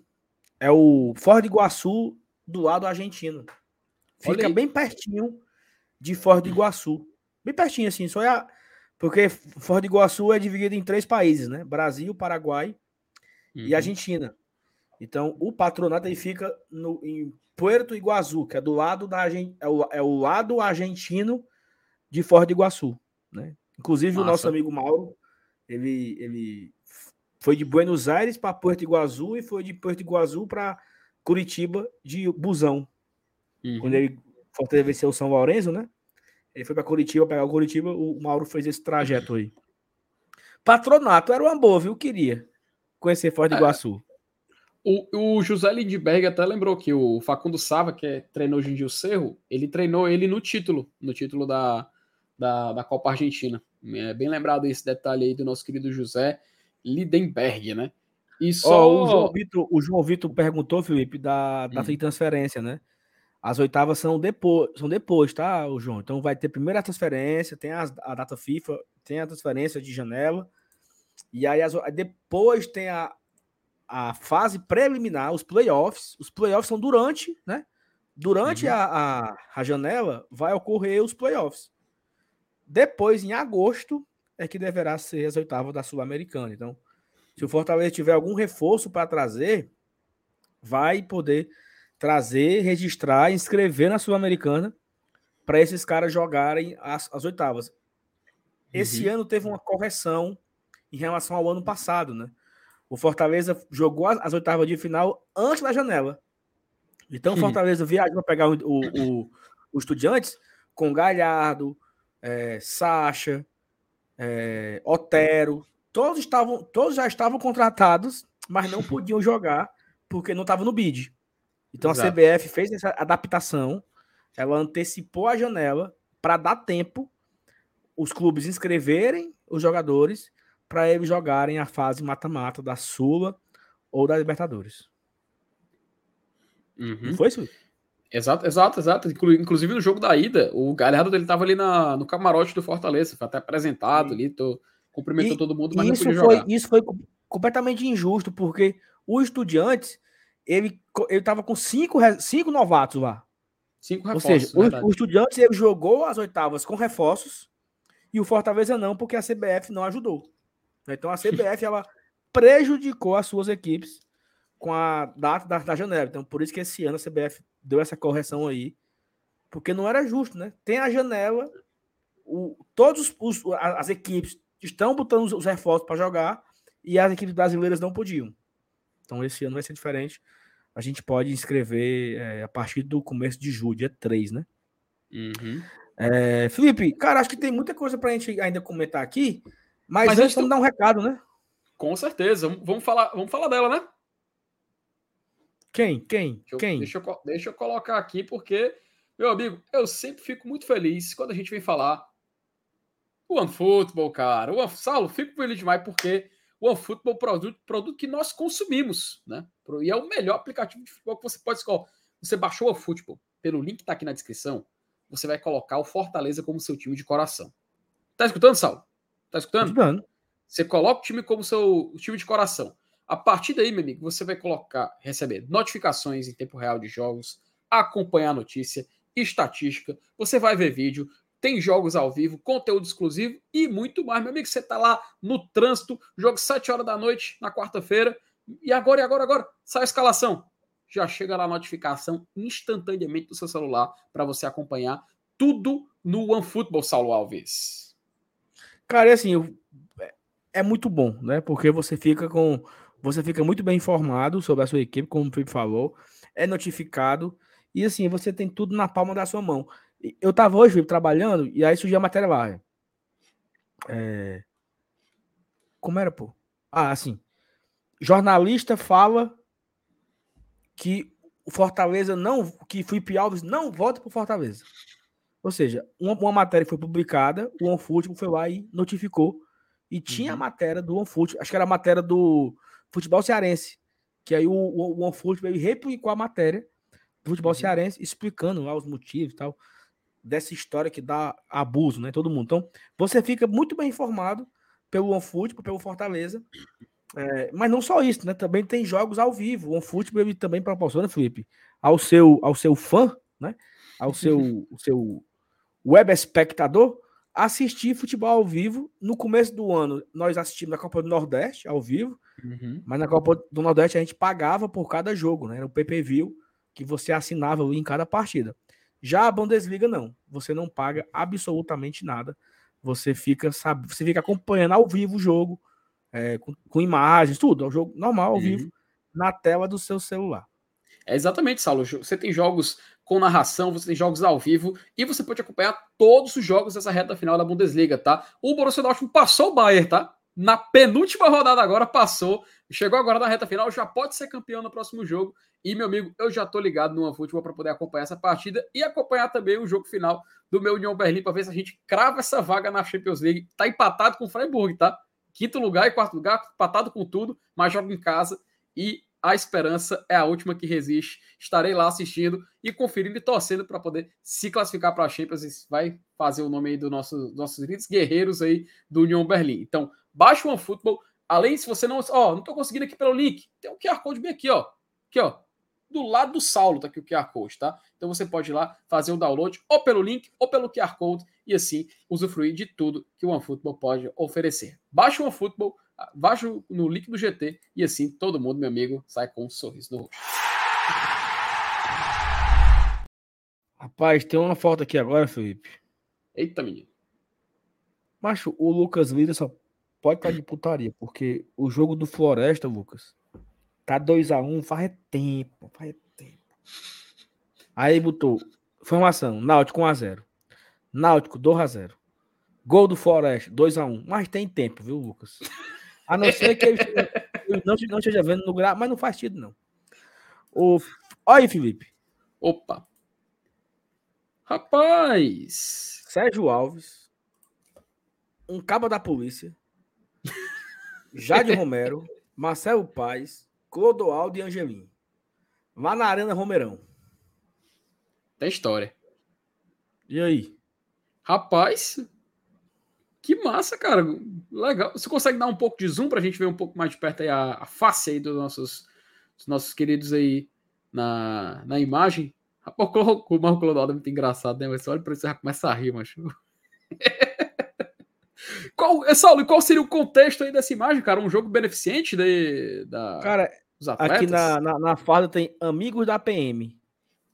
E lá no, no, no, placar tem o mesmo emblema, né? Uhum. Da PM, ó. Tem. Deve ser alguma cor da PM aí que tá tendo. Comemorativo, né? É. Levaram aqui o. o... Levaram o pobre presidente aí. Vai jogar um pouquinho. Contribuir ah, com o seu talento. É o seguinte, o Lucas explicou aqui, o Lucas. Hum. Ele estava atrasado porque ele não estava com o futebol. Ah, rapaz. É porque não tinha um futebol só. Agora é em tempo real. Ou Boa. Rapaz, meu amigo. Lucas, tá de parabéns, meu amigo. Tá de parabéns demais, viu? Ó, o Matheus Gifone falou aqui, ó. O cara da polícia é o Coronel Clênio, comandante geral da Polícia Militar do Estado do Ceará. Hum, então é um, é um evento, né? Um evento assim. É, deve ser pompas. uma da polícia aí. Um ah, negócio da polícia aí, que eu não sei o que é. Saulo, Mas, Felipe, é o seguinte, vá, vá, vá. Não, eu ia perguntar, vamos falar da Série A? Vamos, vamos. Porque, né? Tínhamos jogos, jogos aconteceram ontem, jogo está acontecendo agora. Cruzeiro, neste exato momento, está perdendo, perdendo para o Cuiabá já no segundo tempo. Mas a gente vai passar aqui nos placares, né? Porque essa rodada aí, Saulo, teve muito. Acho que teve uns jogos sim que surpreenderam alguns, né? Mas outros acho que não foram tão, não foram tão surpreendentes assim. Começou no sábado, né? O Bahia empatou com o Goiás em 1 a 1 O Goiás, inclusive, empata, empatou esse jogo com o gol do Bruno Melo. Tá? Um gol do Bruno Melo, fica-se de passagem. O Bragantino venceu o Atlético Paranaense por 2 a 0 Nesse jogo que o Atlético Paranaense estava jogando com a blusa em homenagem ao título da Sula conquistado em cima do Red Bull Bragantino. Aí o Red Bull Bragantino, na preleção do jogo, colocou a imagem da camisa para convencer os jogadores. E aí venceu o jogo por 2 a 0 O São Paulo, Saulo, mais uma derrota para o Vasco, tá? Meteu mais um no Vasco. Inclusive, com essa, com essa vitória parcial do Cuiabá em cima do Cruzeiro, o Cuiabá joga o Vasco para a zona de rebaixamento. E aquela história parecida com a do Corinthians, né? O senso de urgência do time fica ainda maior. Porque o Corinthians, você lembra que ele entrou na zona no dia do jogo contra o Fortaleza? No dia, ó, na rodada do jogo contra o Fortaleza? E aí, né, meu amigo, o senso de urgência de vitória cresce. No caso, para o Vasco, mais uma complicação. O Coritiba perdeu para o Atlético Mineiro por 2 a 1 Coritiba, que inclusive saiu uma notícia, viu, Saulo, que foi negociada a SAF. O time já está se preparando, viu? Já tá afastando alguns atletas, já tá. Talvez seja um pouco cedo, não sei, mas já tá fazendo algumas mudanças aí durante essa temporada de 2023, ainda em maio, fazendo algumas mudanças aí a longo prazo. A gente ainda tem também o Fortaleza saiu derrotado para o América Mineiro, né? A gente já falou bastante desse jogo. O Botafogo venceu o Fluminense por 1 a 0. Esse Botafogo tá voando nesse início de Campeonato Brasileiro, inclusive. Tem gol. Opa, chamou, falou. Remo 1, São José 1, pela Série C. Minha Nossa Senhora, mas. Rapaz, como é que tá a classificação da Série C? Agora deu uma curiosidade, ó. O Remo tá conquistando o primeiro ponto. Macho Remo tá. Macho Remo era, era, era, era lanterna? Não, é, era. O, Remo era. Tinha... O Remo tinha perdido todas, né? Meu amigo. E o América. Tá pior que o São José e o, e, e o América. É o confronto Cara, do, do lado de baixo lá. Olha a putaria, mano. Remo vice-lanterna, América de Natal lanterna no momento. Quatro jogos já realizados. Onde é que tá o, o, Floresta? O Floresta tá em 15. Só tem o Floresta, né? De Cearense jogando na Série C esse ano. O Ferroviário tá na, na Série D, né? Pesadinho. Eu, que eu ainda acho muito pro Ferroviário, né?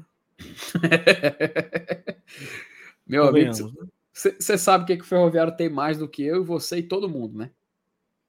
Tem mais é que aquilo mesmo. Santos e Palmeiras 0 a 0 empataram lá na Vila Belmiro. Santos começando a mostrar. Esse jogo aí eu não vi, eu não vi um minuto de jogo aí, porque quando acabou do Fortaleza eu fiquei. Rapaz, acho que ninguém teve nem coragem de ligar a televisão, Saulo. É, a Uf. turma veio aqui pro pós, a gente trocou aqui a, Fizemos aqui a nossa sessão de terapia e depois, meu amigo, foi só todo mundo se recolher porque foi triste. E ontem o Flamengo venceu por 1 a 0 o Corinthians. Saulo, passe magistral de Everton Cebolinha. Aí eu vou te perguntar agora, uma pergunta que nunca foi feita para ninguém, tá?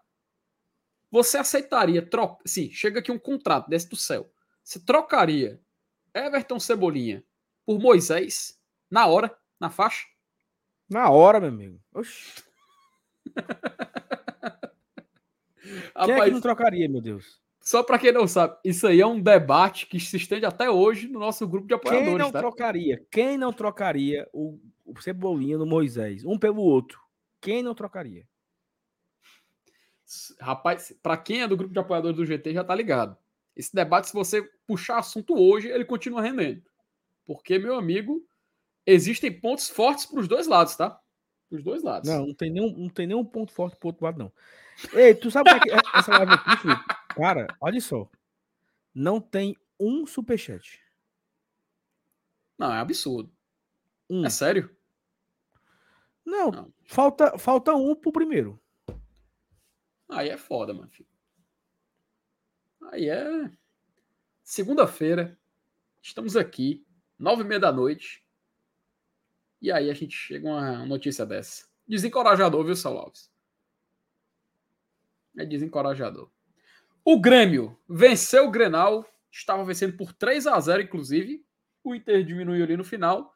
Um golaço do Luiz Soares, cara. Diga-se de passagem, joga pra caramba, viu? Fez um gol ali que é, sim, o pessoal tá dizendo que era Puscas e tal. Acho que não é para tanto, mas entra na lista dos gols mais bonitos do Brasileirão até aqui, sem dúvida nenhuma, nessa vitória por 3 a 1 E agora está ele já chegando nos seus perto dos seus 15 minutos finais.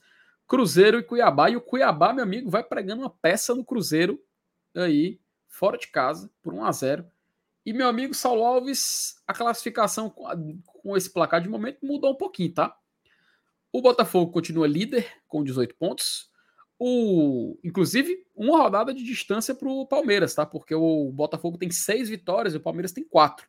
Então, mesmo que o Botafogo saia derrotado na próxima rodada e o Palmeiras vença, ele consegue, consegue continuar na frente pelo número de vitórias. E aí, o Botafogo vai dormir na liderança nessa próxima rodada de qualquer forma. O Fluminense vai em terceiro com 13, Atlético Mineiro também 13 pontos, e o Cruzeiro, sendo derrotado no momento, está com 12. O Flamengo também tem essa mesma pontuação, assim como o Atlético Paranaense e São Paulo. Com 11 pontos a gente tem Santos e Grêmio, e com 10, Fortaleza e Red Bull Bragantino, dentro da zona de Sula.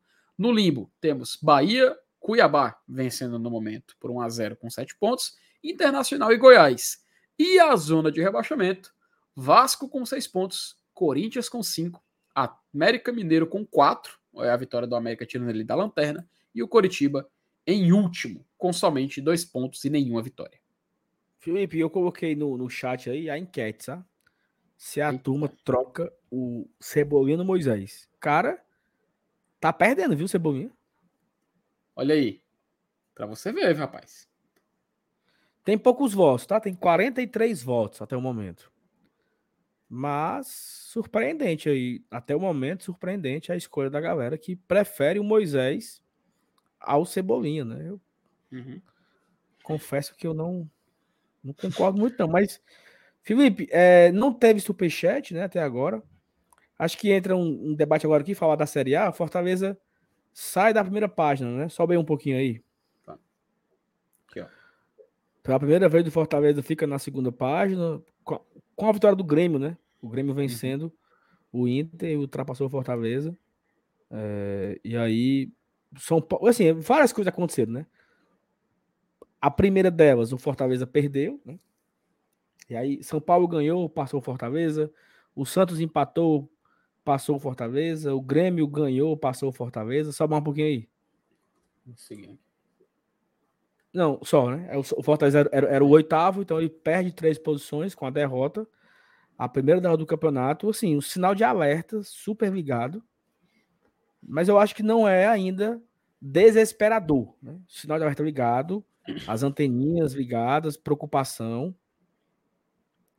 Mas não, não, não, não é ainda o desespero total, né? Ah, meu Deus.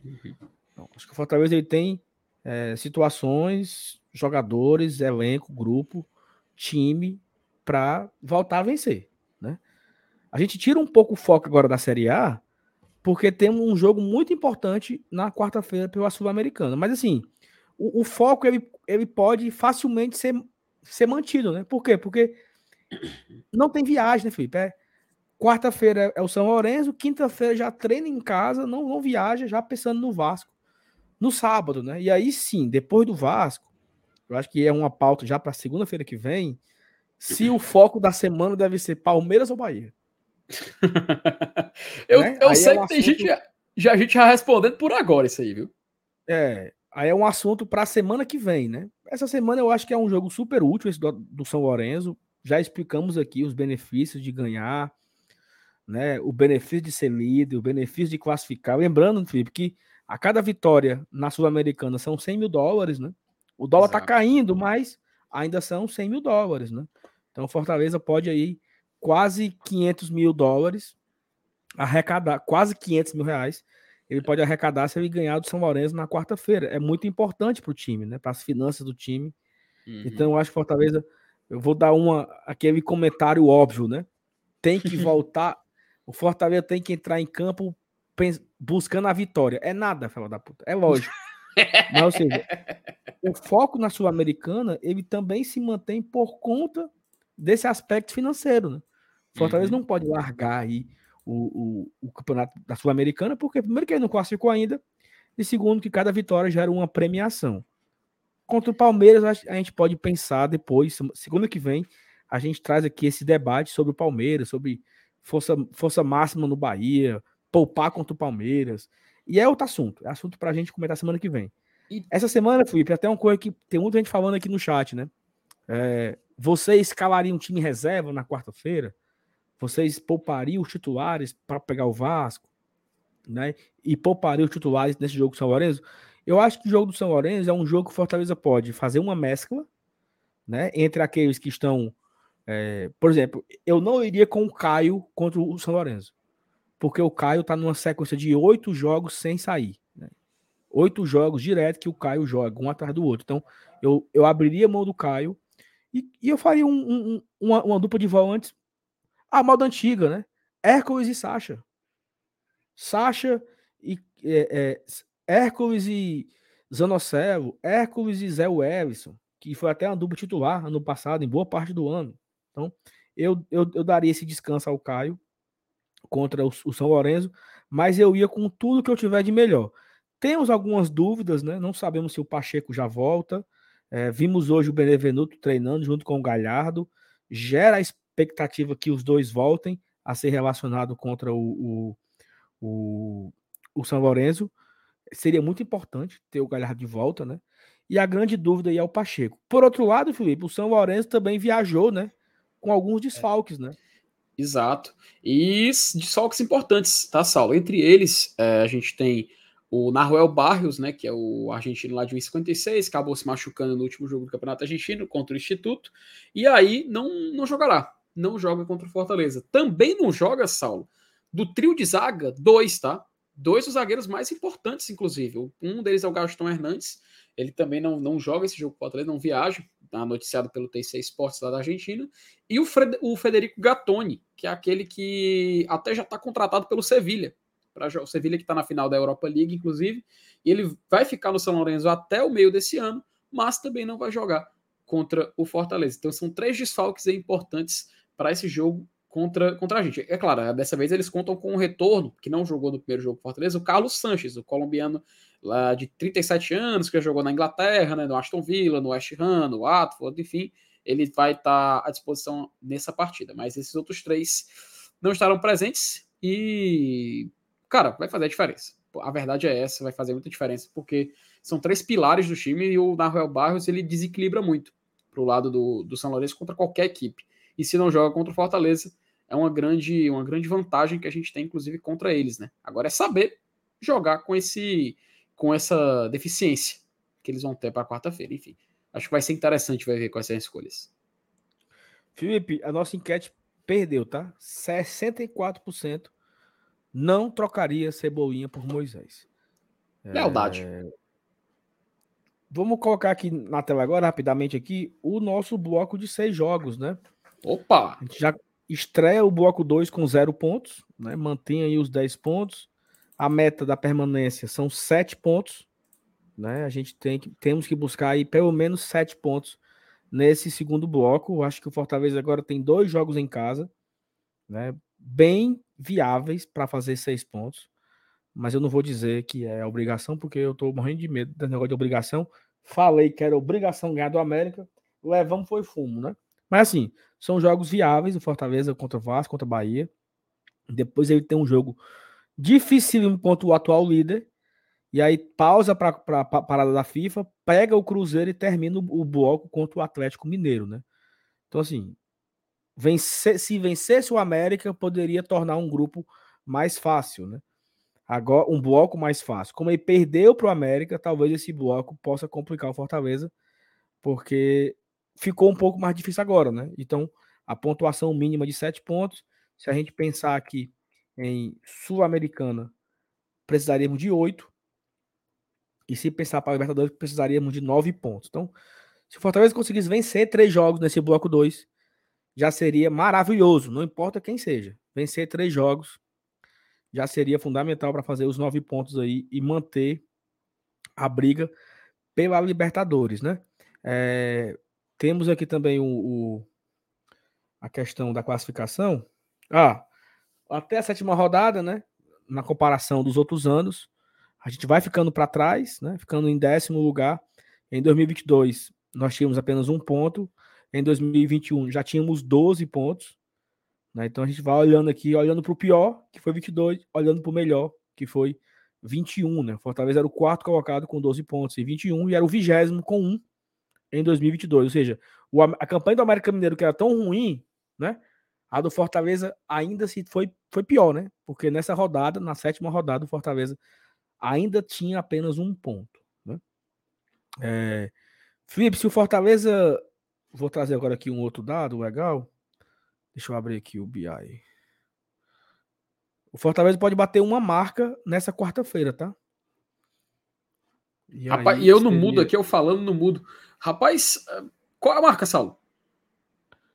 A marca é o seguinte, tá, tá na tela aí? Eu tô, tô cego com uma de tela aberta aqui, mas. Porque tá, tá tudo branco. Pronto, agora carregou. Opa! O Fortaleza pode atingir 500 mil pagantes no ano, né? Mas já? Em maio? Em maio, né? Chegaria ao seu vigésimo jogo e o Fortaleza poderia é, eu vou bloquear aqui de novo aqui o Lucas, 5 minutos aqui. Porque o Lucas, o Lucas é o seguinte, você não pode da corda. concordar muito com o Lucas, não. Você concorda com o Lucas 2, 3%, que é o que ele acerta. O Lucas só acerta no máximo 5% do que ele fala. É um aproveitamento muito fraco do Lucas. Saulo, Saulo, até parece, o relógio. Parece que... o Romarinho. O Lucas, o Lucas é o Romarinho da análise. Mas até um relógio quebrado está certo duas vezes ao dia. Então não duvido, não. FT, se a gente colocar aí 20, 21 mil, né? Hum. Não é isso? 21? É, 21, 21 mil e. 86. Exato. Se colocar 21 mil e 86, Fortaleza ultrapassa a marca dos 500 mil pagantes ainda em maio, né? Ainda faltando aí um, uma, um, um, uns carocinhos de jogos. Uhum. Mas eu acredito num público na quarta-feira superior a 25 mil, né? superior à nossa média de público. Seria legal para manter a média acima uhum. dos 25 mil pagantes. Né? Como, como foi que, que bate? Aí que tá, Saulo. Olha rapidinho aí como foi que terminou 22. E, e assim, aliás, ah, tem um período ali, né? Tem um período. O mesmo período em 22, é, 22 de, de maio, a gente sabe que teve mais jogos, né, tudo mais, mas vamos, olhei só em 22, nessa mesma época do ano, para comparar. Dia 22 de, do 5. É 22, né? É, 22 do 5, é. Ah, bem próximo, mas um pouco mais. A gente já passou, né? Porque a gente teve dois jogos a mais, inclusive. É. Teve 19. É porque tem que lembrar o PV, né, macho? A gente foi no PV esse ano. Passou um bom tempo jogando no PV. Cara, mesmo... nós temos aqui, nós temos aqui, Felipe, ó, deixa eu te mostrar aqui. Eita. tá aí. Ah, cadê, moço? Ah, olha aí, rapaz. Isso aí são a ó, renda, né? Nós temos aqui, ó. Aqui são três jogos que o mando foi do Ceará, né? Que o Fortaleza uhum. teve renda. Né? Então aqui tá, eles estão aqui porque o Fortaleza teve renda. Foi repartido, né? Renda do Cearense, renda da, da final e renda da, da Copa do Nordeste. E aqui são os públicos, né? Ou seja, do Náutico. ó, Um, dois, três, quatro, cinco, seis, sete. Sete jogos no PV. O único jogo no Castelão que teve um público no PV abaixo foi o Águia de Marabá. Que colocamos 15.800. Foi abaixo do melhor público no PV. Ou seja, o menor público no Castelão foi 400 a menos do maior público do PV. Cara, Então, essa, esse começo aqui no PV, eles colo- certamente colocou a nossa média para baixo. E a remada para buscar é bem maior. Né? Então, uhum.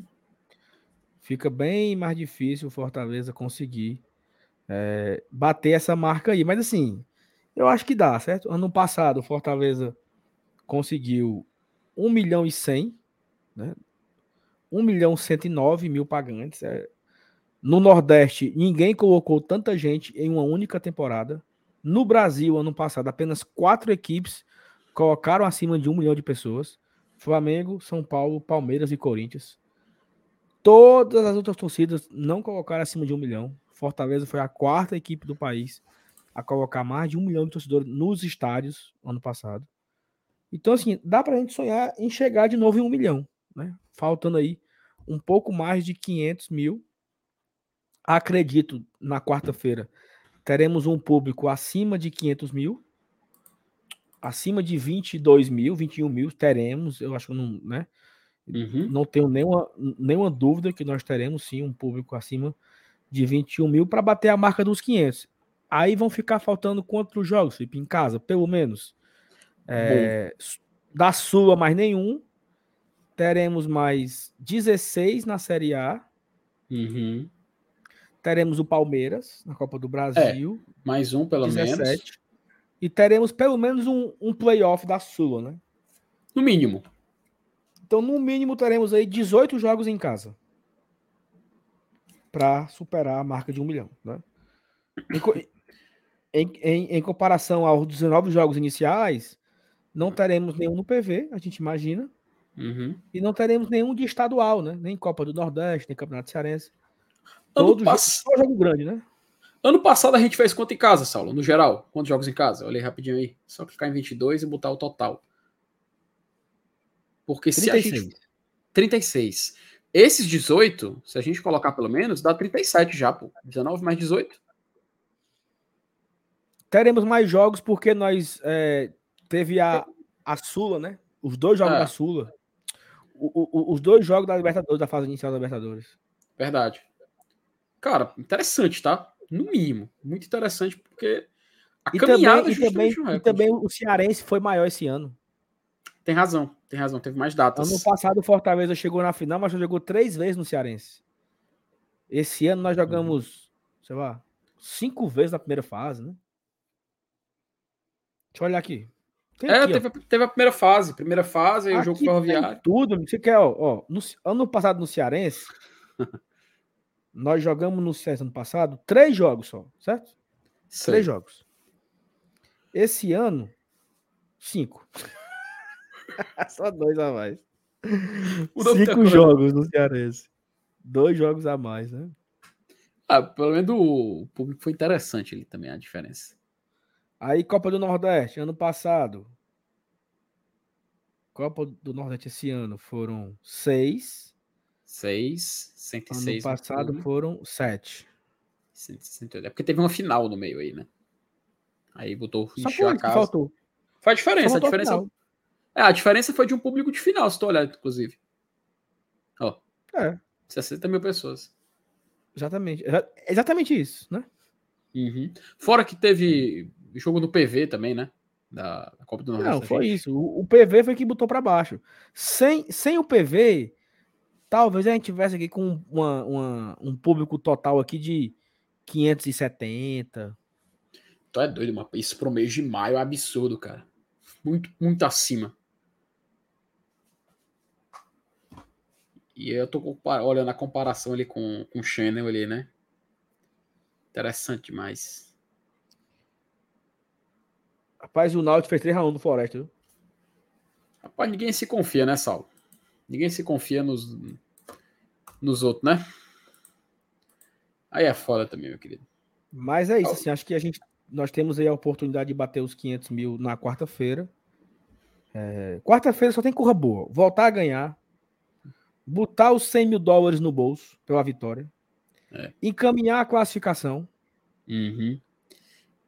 e bater a marca dos 500 mil pagantes.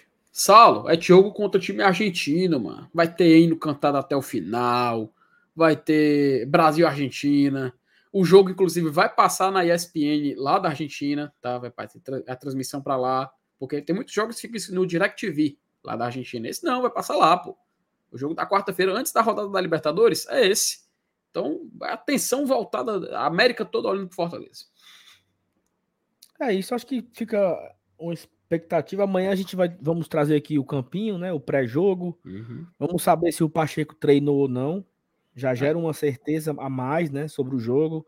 Detalhes também sobre o São Lourenço, quem viajou mesmo. Deve ter uma confirmação aí total dos. O fim já trouxe os detalhes, mas amanhã a gente reforça no, no pré-jogo sobre o São Lourenço, trazendo a campanha do São Lourenço até aqui na, na temporada, como ele vem no Campeonato Argentino, trazer um comparativo com o Fortaleza. Amanhã também de manhã no vídeo tem todas as possibilidades do Fortaleza, né, Felipe, no grupo. Se tudo. ganhar, classifica, se, se, empatar, não sei o quê. Tudo que acontece, tudo que poderá acontecer nessa rodada final. É, e aí é o seguinte, cara, é um jogo que é para ir pro estádio, entendeu, cara? Você que tá Fortaleza, eu tô, eu ainda tô com dor de cabeça daquele gol do Felipe Azevedo. Vou mentir pra tu. Saulo, tu parou para pensar que o senhor Bergoglio, o seu Francisco, lá no Vaticano, às sete da noite daqui, mas no horário da Europa de madrugada, ele vai estar tá ligando a televisão para ver o Fortaleza jogar? Vai não. Ele já tá lá, menino. Ele já tá lá preparando, pedindo para as freiras preparar o chá dele, pedindo para sentar para os coro, coronhos, os, os bispos, de preparar as coisas para ele. O homem já tá um, se preparando um, para assistir, meu. Um negocinho, um negocinho. Um negocinho, os comer. Por favor, traga aqui uma hóstia, traga aqui um vinho aqui para um pão para gente, pra gente dividir. Tu é doido, o homem já tá lá, mancho. Botar nas e os caras não pro jogo, né, mancho? Não é, macho, ele pega nas correntes do São Lourenço, assim, ó, lá no Vaticano, assim, na, na parede, pra assistir o jogo. Aparece lá, Fortaleza, bem grande. Lá no Vaticano, na sala do Papa. Meu amigo, imagina se a gente aparece na transmissão.